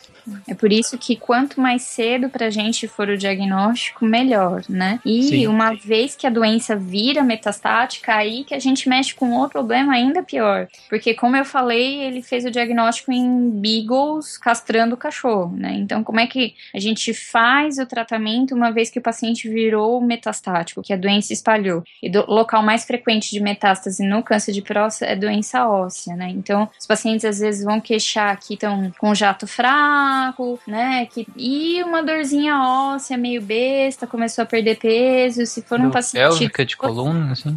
Exato. Dor no osso ossos. Sabe aquela dorzinha que vozinha adora queixar? Assim, ah, eu tô com uma dor nas costas. Essa dorzinha. Mas aí levando a, a bandeira vermelha de alerta ali, quando é uma dor que tá cada vez pior, mais intensa, que costuma acontecer à noite, que é- pode acordar o paciente no meio da madrugada, e de repente esse paciente começa a perder peso sem motivo, apesar de estar se alimentando normalmente, ou de repente perde o apetite de uma hora para outra, né? Então, isso para quem tem paciente do homem idoso em casa é bom ficar de olho, porque nem toda dorzinha nas costas besta ou dor no, no joelho besta é, é besta mesmo. Se tiver mudando de padrão, a gente tem que ficar atento, né? E aí mandar fazer exame. E aí o câncer de próstata, quando ele atinge os ossos, o primeiro tratamento que a gente faz é o bloqueio hormonal. E o bloqueio hormonal pode ser feito de duas formas. Um deles é retirando os testículos, né? Que a gente chama de castração cirúrgica ou orquiectomia.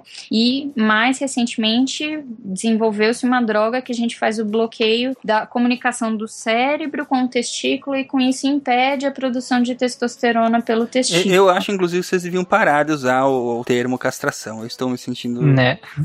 Pois é, mas esse é o termo eu, correto, eu acho né? o contrário. Eu acho assim, se tu falar, olha, se tu não fizer o exame do, de toque, pode ser castrado. Teria um efeito maior, eu acho. Dá, dá é uma... azul, vamos deixar o bigode. Mas é, é, é, é um, é um nome técnico pra gente mesmo. Então, né? E aí, depois disso, se a doença vier a crescer depois da castração, ou seja cirúrgica ou seja química, aí é que a gente vai pensar. Ainda existem outros tratamentos hormonais em comprimido, assim como no câncer de mama, que a gente faz um bloqueio periférico, né? E quando o câncer para de responder essas drogas, aí que a gente vai pensar em quimioterapia, né? Mas de qualquer forma é uma doença debilitante que, se a gente puder abordar numa fase que ainda é precoce, né?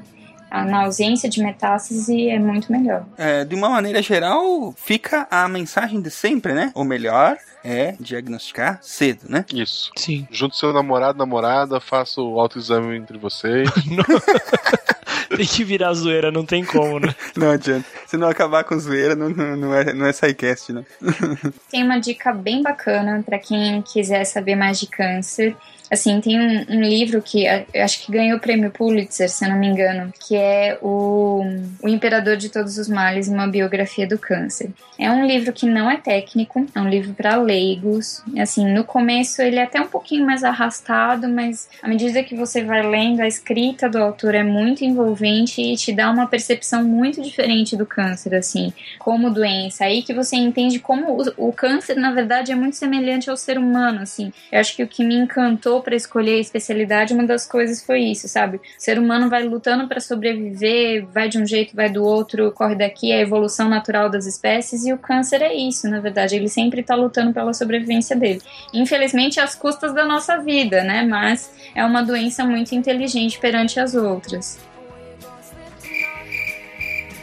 Gente, toda vez que eu falo, fica um silêncio depois. Na verdade, eu tava pensando na castração, né? Vai dormir mal você, seu Maru.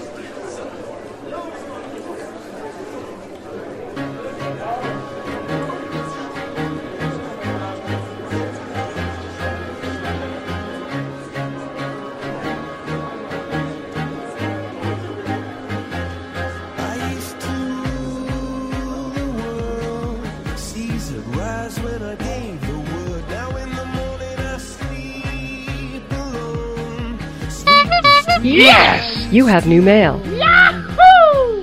Bem-vindos, amigos do Pausa, ao Moral de Recados do SciCast, a sessão em que recebemos seus recados, e-mails, comentários e todo tipo de feedback, além, é claro, de maçãs. Eu sou Marcelo Guaxinim. E eu sou a Jujuba. Maçã? Como assim maçã, Guax? Semana passada foi Newton. Ah! Ah, claro. É, não, desculpa, é que você fala tanto de comida que às vezes eu acabo. Ma maçã nem é comida, né? É só um negocinho pra te enrolar. Pô, como assim não é comida? Entre uma refeição e que- outra, dá uma enrolada ali, não.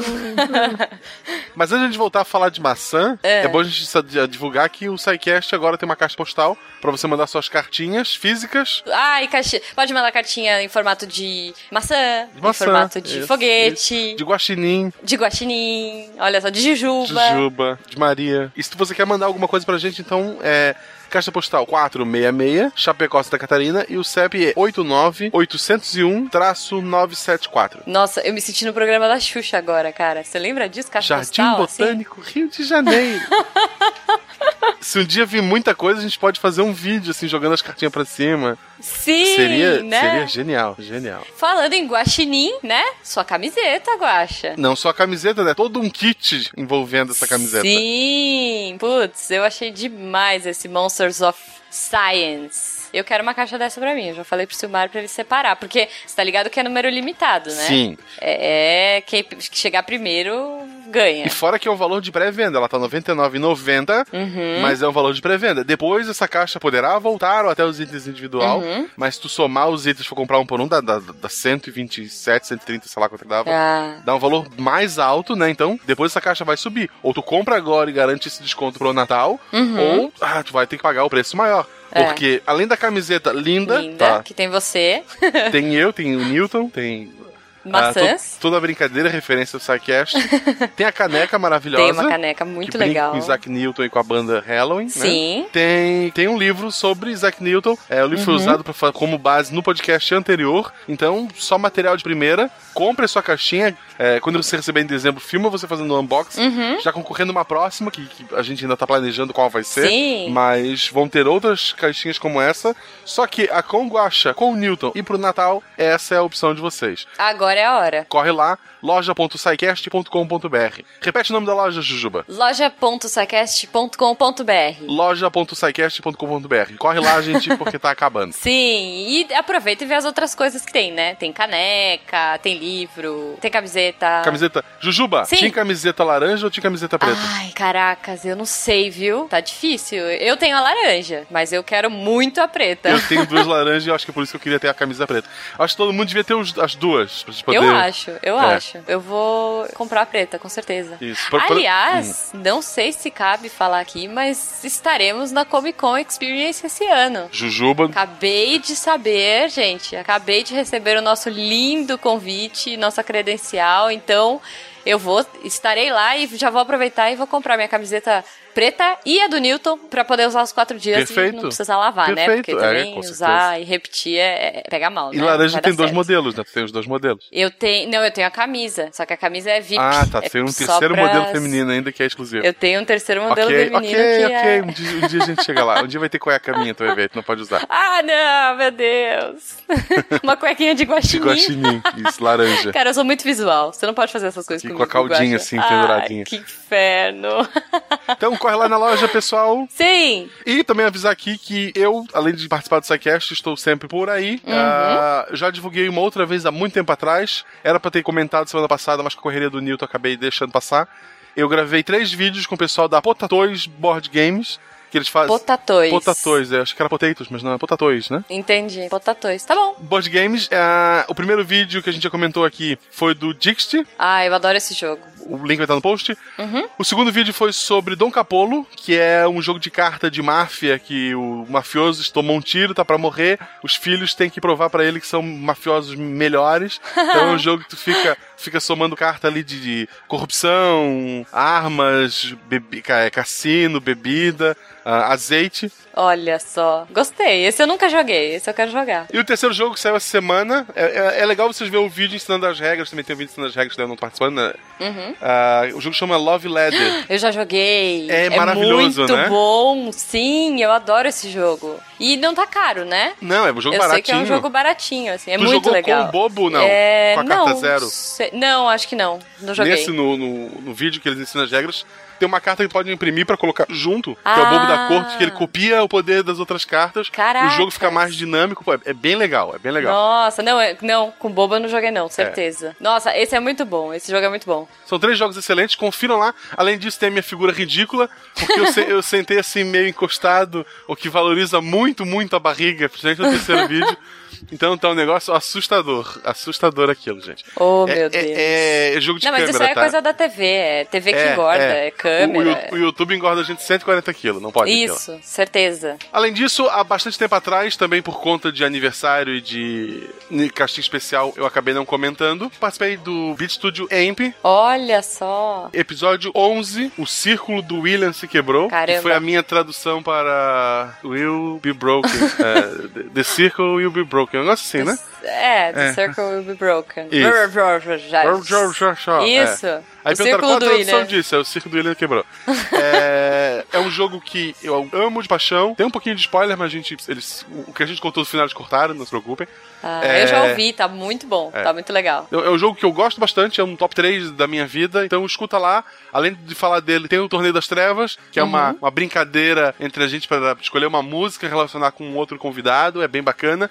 E no final eles sugerem ah, um CD, né, também, tudo ligado a Game Music. Uhum. Confira, é um podcast que tá no meu feed quando sai, é o primeiro que eu escuto, que ele costuma sair no meio da semana, né, dando concorre com o pessoal da sexta-feira. Aham.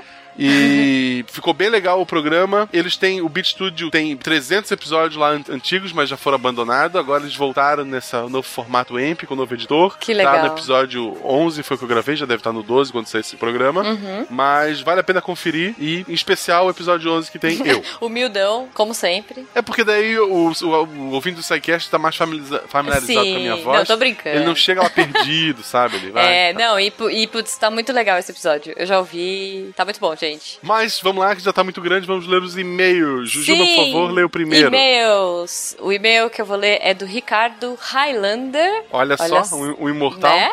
Espero que não seja sem cabeça. Sempre que eu escuto o Imortal, eu lembro da, do Sandy Ai, não. O Por favor. É, é porque Vamos- vamos a essa música é música genial. É genial. O que é imortal não morre no final. É óbvio. É. Né? Senão é. seria mortal sua anta. Não, sério, agora eu acho que a gente devia ouvir esse e-mail, por favor, editor, com o que é Imortal do Sandy Júnior.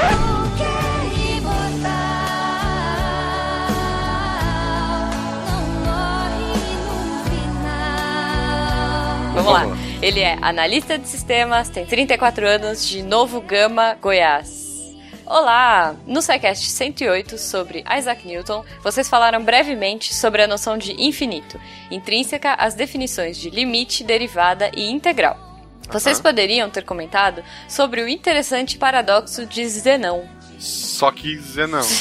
Eu, ok. Há diversos exemplos. O mais famoso envolve Aquiles e uma tartaruga, mas não dor nas costas, seus mentes sujas. ok, a, a referência é Mamonas Assassinas. É só melhor esse e-mail.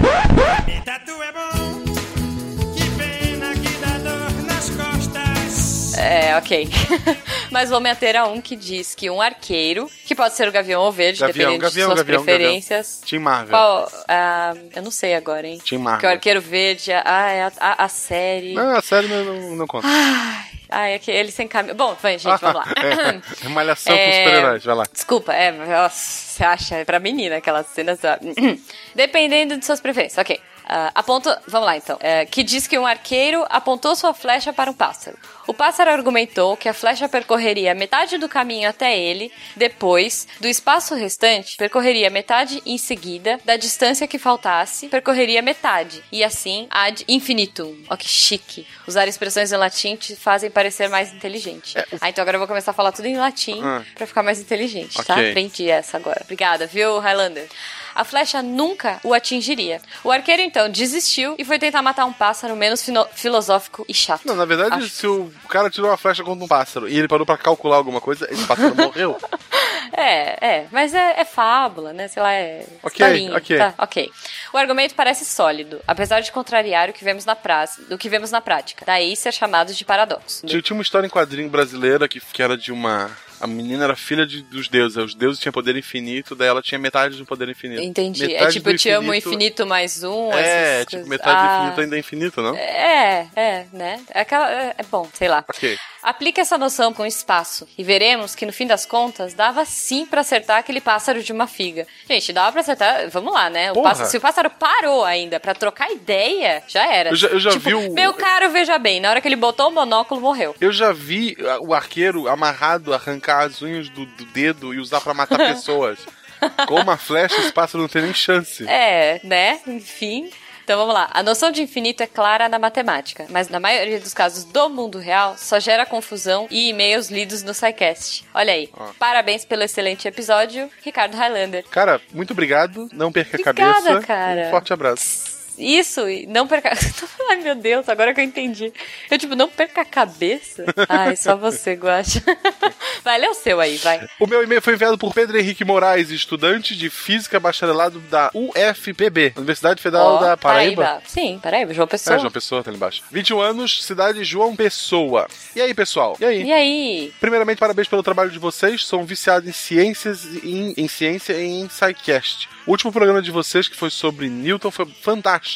Até comentei com o meu tutor do PET Física. O que, que é PET, Jujuba? Pet? É. bichinho de estimação? Tipo isso? É quase isso, só que é na É? faculdade. É Programa de Ensino Tutorial. Pelo menos na época que eu fiz era isso. Ah, eu acho que eles iam tá. mudar de nome. Mas era um negócio assim, eu fui PET Geografia ah, Olha da, só. da UDESC há muito tempo atrás. Você é tipo um pet de alguém? Você é um pet de um professor? De Isso é é, na verdade é um grupo de 12 pets e um professor pra tratar a gente.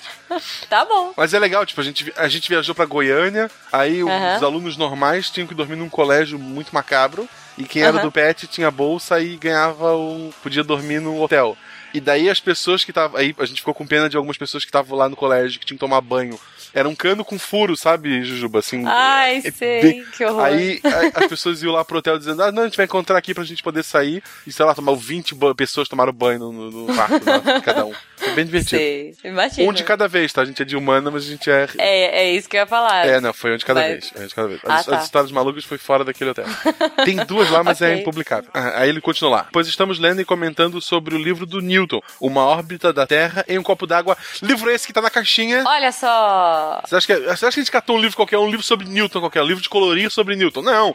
É um livro estudado por pessoas que estudam física, gente que entende do assunto. Física bacharelado da UFPB. Toma essa. Mas yeah. Se bem que um livro de pintado do Newton deve ser bem legal também. Deve. Ou um de quotes, né? De quê? Tipo, as quotes. Não, tem que falar chique, o menino lá em cima não falou? O livro de frases, sabe? Livro de frases do Newton, né? É, Porra, mas é que maçã. chama quotes. Ah, tá. É isso. Ok, isso, ok. tipo. Tá. tá bom. Tem uma amiga do curso que também ficou viciada no SciCast. Olha aí. Geralmente escutamos enquanto esperamos o busão. Pô, esse ônibus demora, hein? Não, uma hora, coitado. Pô, o engraçado menos, né? é que sempre imaginamos o pessoal, mas descobrimos que não tinha nada a ver. Aí ele riu aqui. Potássio, potássio, potássio, potássio. Ai, É, poderíamos jurar que o Silmar era magrinho, alto, branco e de óculos. Olha só, o Silmar era tipo um Harry Potter. Magrinho, magro, vai, alto não tanto, branco, narigudo, talvez. De óculos. O Silmar, pra quem não viu foto do Silmar, ele é o Snape mais magro. Ele é o Snape mais magro, é ótimo. Boa. Então, Quem não viu, procure É. uma foto do Silmar agora. Isso, tão malvado quanto. Por último, tem uma indicação para algum programa que seria sobre alfabetização científica. E, se possível, faça uma promoção na qual o ganhador iria levar uma grade de cerveja artesanal de vocês. Nossa senhora, imagina. Eu não sei cara. fazer cerveja. É, eu também não. Mas talvez os meninos saibam, os químicos do grupo. O pessoal de química, acho que obrigatoriamente faz bebida alcoólica, né? Eu acho que de repente, então, galera, sei lá, pede aí a Sai Beer. Não sei. É. Como é que fala cerveja em latim? Que agora eu tenho que ser chique e falar latim, que nem o Highlander ensinou. Ce- Cervejos. Isso. Isso. Então é isso. é- Pedro, muito obrigado por Trigos. esse e-mail. Trigos, trigos líquidos. Trigos líquidos. Isso, trigos líquidos. Fechou então. Ai, agora a gente é chique. Muito Isso. obrigada, Pedro. Espero que você seja um bom pet. Isso. E continue mandando e-mail pra gente. Não dá, é, colocar dois malucos lendo é isso que dá. Desculpa. É, a gente faz o possível pra não zoar vocês, mas É por amor, gente. A gente ama vocês. Seus lindos. Isso, por favor, gente, continue mandando e-mail que a gente adora ler. A gente não lê todos no ar, mas a gente responde todos, a gente tem pets pra isso. E no nosso caso Sim. são pets de verdade. Forte abraço, que pessoal. não são guaxinins? Não são guaxinins. Eu fui Podia, promovido. né? É, podia. Mas tudo bem. São hamsters. pessoal, um forte abraço e até semana que vem. Até, gente!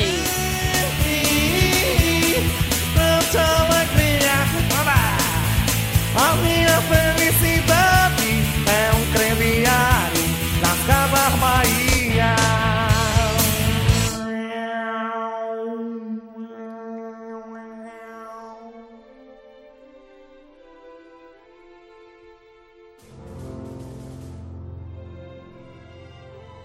Porque a ciência tem que ser divertida.